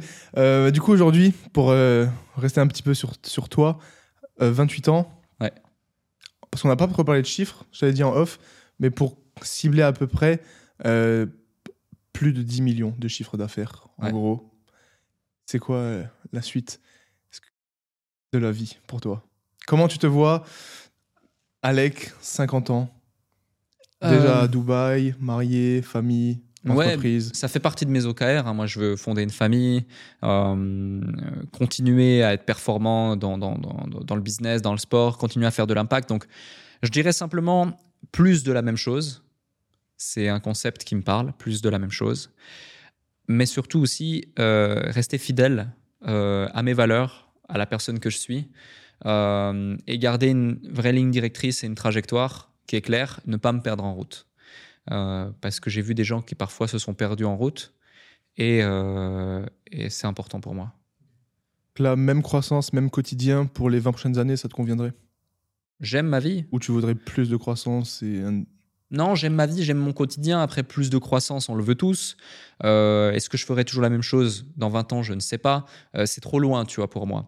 Mhm. j'ai pas une vision à 20 ou 30 ans. J'ai une vision à 2, 3, 4, 5 ans. Euh, tu vois, tu m'aurais dit euh, il y a 5 ans, euh, tu vas être la personne que tu es aujourd'hui. Je t'aurais rigolé, tu vois. Vraiment, mais arrête. Euh, là, je t'aurais dit redescends, tu vois. J'aurais été ce genre de personne qui, euh, j'ai un rêve et je te dis mhm. redescends, tu vois. Euh, parce que j'avais pas le niveau de conscience de. Donc, c'est pour ça que je dis, il faut même pas en vouloir à ceux qui vont vous faire, vont vouloir vous faire redescendre ou autre. Ils n'ont pas le même niveau de conscience, ils évoluent pas dans le même paradigme. et ayant fait ce chemin, j'en ai vraiment conscience. Donc non, ce qu'on peut souhaiter, c'est juste plus de la même chose, rester fidèle à ses valeurs, continuer à avoir de l'impact. Le chiffre d'affaires, c'est bien, mais un, ça fait pas tout. Deux, c'est facile de faire beaucoup de chiffre d'affaires quand tu plusieurs boîtes. Euh, aujourd'hui, je suis dans plein de boîtes, je suis au capital de plein de structures. Euh, heureusement quand même, parce qu'il y a plus d'une centaine de personnes hein, qui, gravitent et qui travaillent au quotidien dans, ces différentes boîtes, etc. Même bien plus. Euh, donc, donc l'inverse serait inquiétant où ça pourrait pas, ça pourrait pas suivre et tourner. ce qui compte, c'est l'impact. Ce qui compte, c'est faites quelque chose que vous aimez et, et voilà. Et es heureux aujourd'hui? Je pense que je le suis. Euh, je me pose beaucoup la question. Et, heureux, c'est subjectif parce que c'est quoi être heureux finalement? Mais euh, à toi de le dire. Mais mais ouais, c'est un sentiment de bonheur, de bien-être et d'épanouissement personnel au quotidien par rapport à ce que tu fais et une sorte d'alignement justement par rapport à tout ça. Donc euh, je pense que je le suis. Euh, j'ai beaucoup culpabilisé avec cette question parce que pendant longtemps, moi, on en parlait dans, l'épisode où justement, es assez, tu disais que tu étais assez euh, fermé au niveau de tes émotions mhm. et que tu pouvais être perçu comme un cœur de pierre. Tu avais utilisé ce terme-là. Euh, c'était mon cas par beaucoup, euh, de moins en moins maintenant, et j'ai appris justement à travailler là-dessus, euh, en me formant, en étant même suivi par un psy, etc., tu vois, pour mieux comprendre qui je suis. Et, tu vois, aller chez un psy, c'est souvent perçu comme quelque chose de négatif, euh, et on va, quand on a un problème, etc., moi j'avais aucun problème perceptible, croissance et tout, je me dis, ok, je veux apprendre à mieux comprendre, mieux me connaître, et je ne suis pas équipé, vu qu'à la base j'étais un cancre à l'école, pour comprendre tous ces éléments, et ça m'a énormément aidé sur bon nombre de sujets pour m'aider moi-même et pour aider mon prochain donc, euh, donc je, dirais oui. Euh, à l'heure actuelle. Euh, sinon, je ne ferais pas ce que je fais parce que j'ai la liberté de, de, faire ce que je veux. De switcher si jamais tu sens, tu sens pas un manque de quelconque aujourd'hui. C'est ça. Intéressant. Il y a une question que je pose parfois, parce que là, je crois qu'on va arriver à la fin tout doucement. bon, c'est un switch un peu abrupt, mais je moi, c'est une question qui me fascine, en guillemets. Est-ce que tu as peur de la mort? Non. Non, non. Mon père est parti trop tôt, malheureusement. Euh, ça m'a plus fait de la peine pour ma demi-sœur et pour lui que, pour autre chose. Euh, parce que bah, de toute façon, tu peux pas lutter contre la mort, tu peux pas, tu tu peux pas, peux pas faire face, c'est comme ça. Euh, là, en ce moment, j'en ai parlé dans un podcast, c'est pour ça que je peux en parler ouvertement. ma mère a un cancer. Et c'est pas forcément positif, ça se passe pas forcément bien, malheureusement. Du coup, il y a des grandes questions qui se posent, il y a des enjeux, on ne sait pas comment ça va tourner, on se prépare au pire. Euh, c'est la seule personne qui me reste. J'ai encore mes grands-parents, mais je suis pas forcément du côté de mon père, mais je suis pas forcément très très très proche non plus d'eux. Frères et sœurs du coup? Euh, j'ai une demi-sœur du côté de mon papa, mais avec mon père c'était une relation particulière. Euh, elle est encore trop jeune aujourd'hui, mais par la suite je manifesterai comme il comme il se doit pour pouvoir aussi lui apporter et être là pour elle si elle en a besoin. mais mais tu vois, non, j'ai pas peur du tout. Ça fait partie de la vie. La mort fait partie de la vie. Et c'est des choses que l'on ne peut pas maîtriser. Euh, on ne peut pas lutter contre mhm. ça. Euh, on ne peut pas lutter non plus contre le marché, on ne peut pas lutter contre la vague, on ne peut pas lutter contre une réalité. Donc c'est un discours un petit peu euh, pessimiste ou fataliste ou même presque stoïque, si on veut, mais dans une certaine mesure. Mais, mais non, elle ne me fait pas peur. Est-ce que tu crois en une force supérieure ou le destin, par exemple ou... est-ce que T'es croyant aussi, également ou pas je, Déjà, j'ai eu assez de peine à croire en moi dans un premier temps. Donc, pour croire en autre chose, euh, ce sera peut-être une deuxième phase. Mais euh, non, je suis pas forcément euh, croyant, croyant.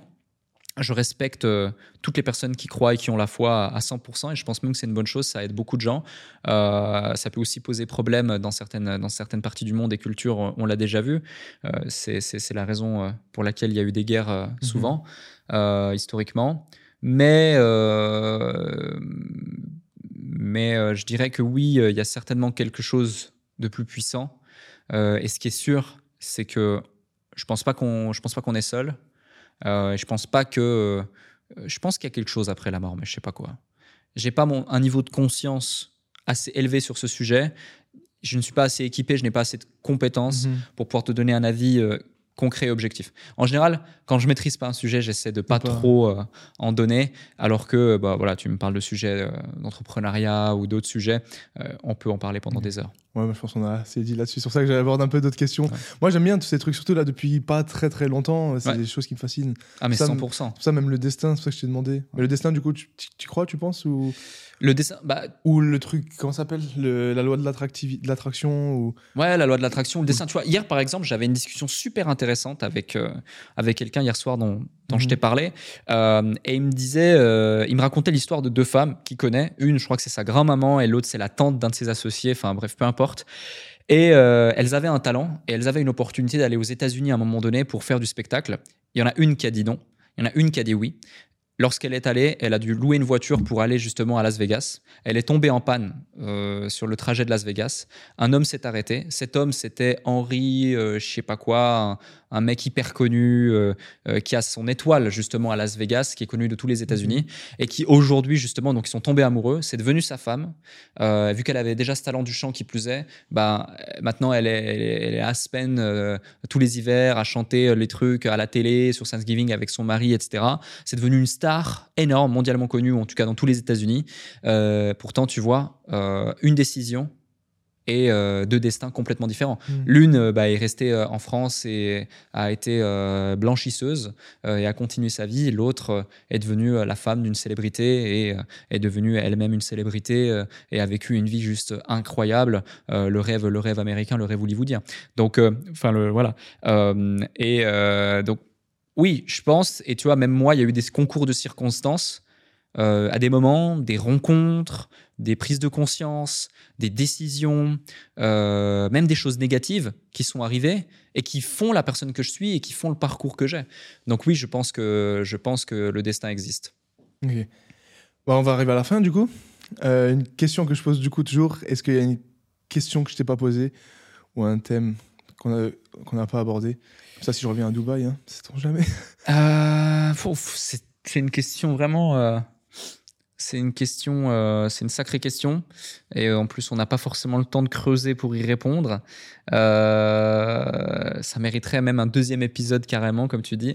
Mais je dirais, c'est pas une question, c'est plus une, un message que j'ai envie de véhiculer à ceux qui nous écoutent. C'est,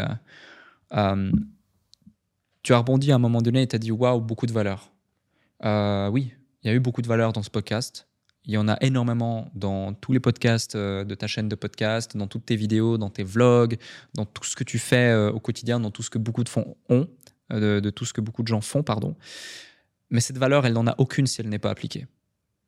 Donc, euh, c'est bien beau de lire des bouquins, d'écouter des trucs, d'apprendre des choses, mais si ce n'est pas appliqué, ça ne vaut rien. Et comme on dit, fait est mieux que parfait. Et j'irai même plus loin, fait est mieux que pas fait. Mhm.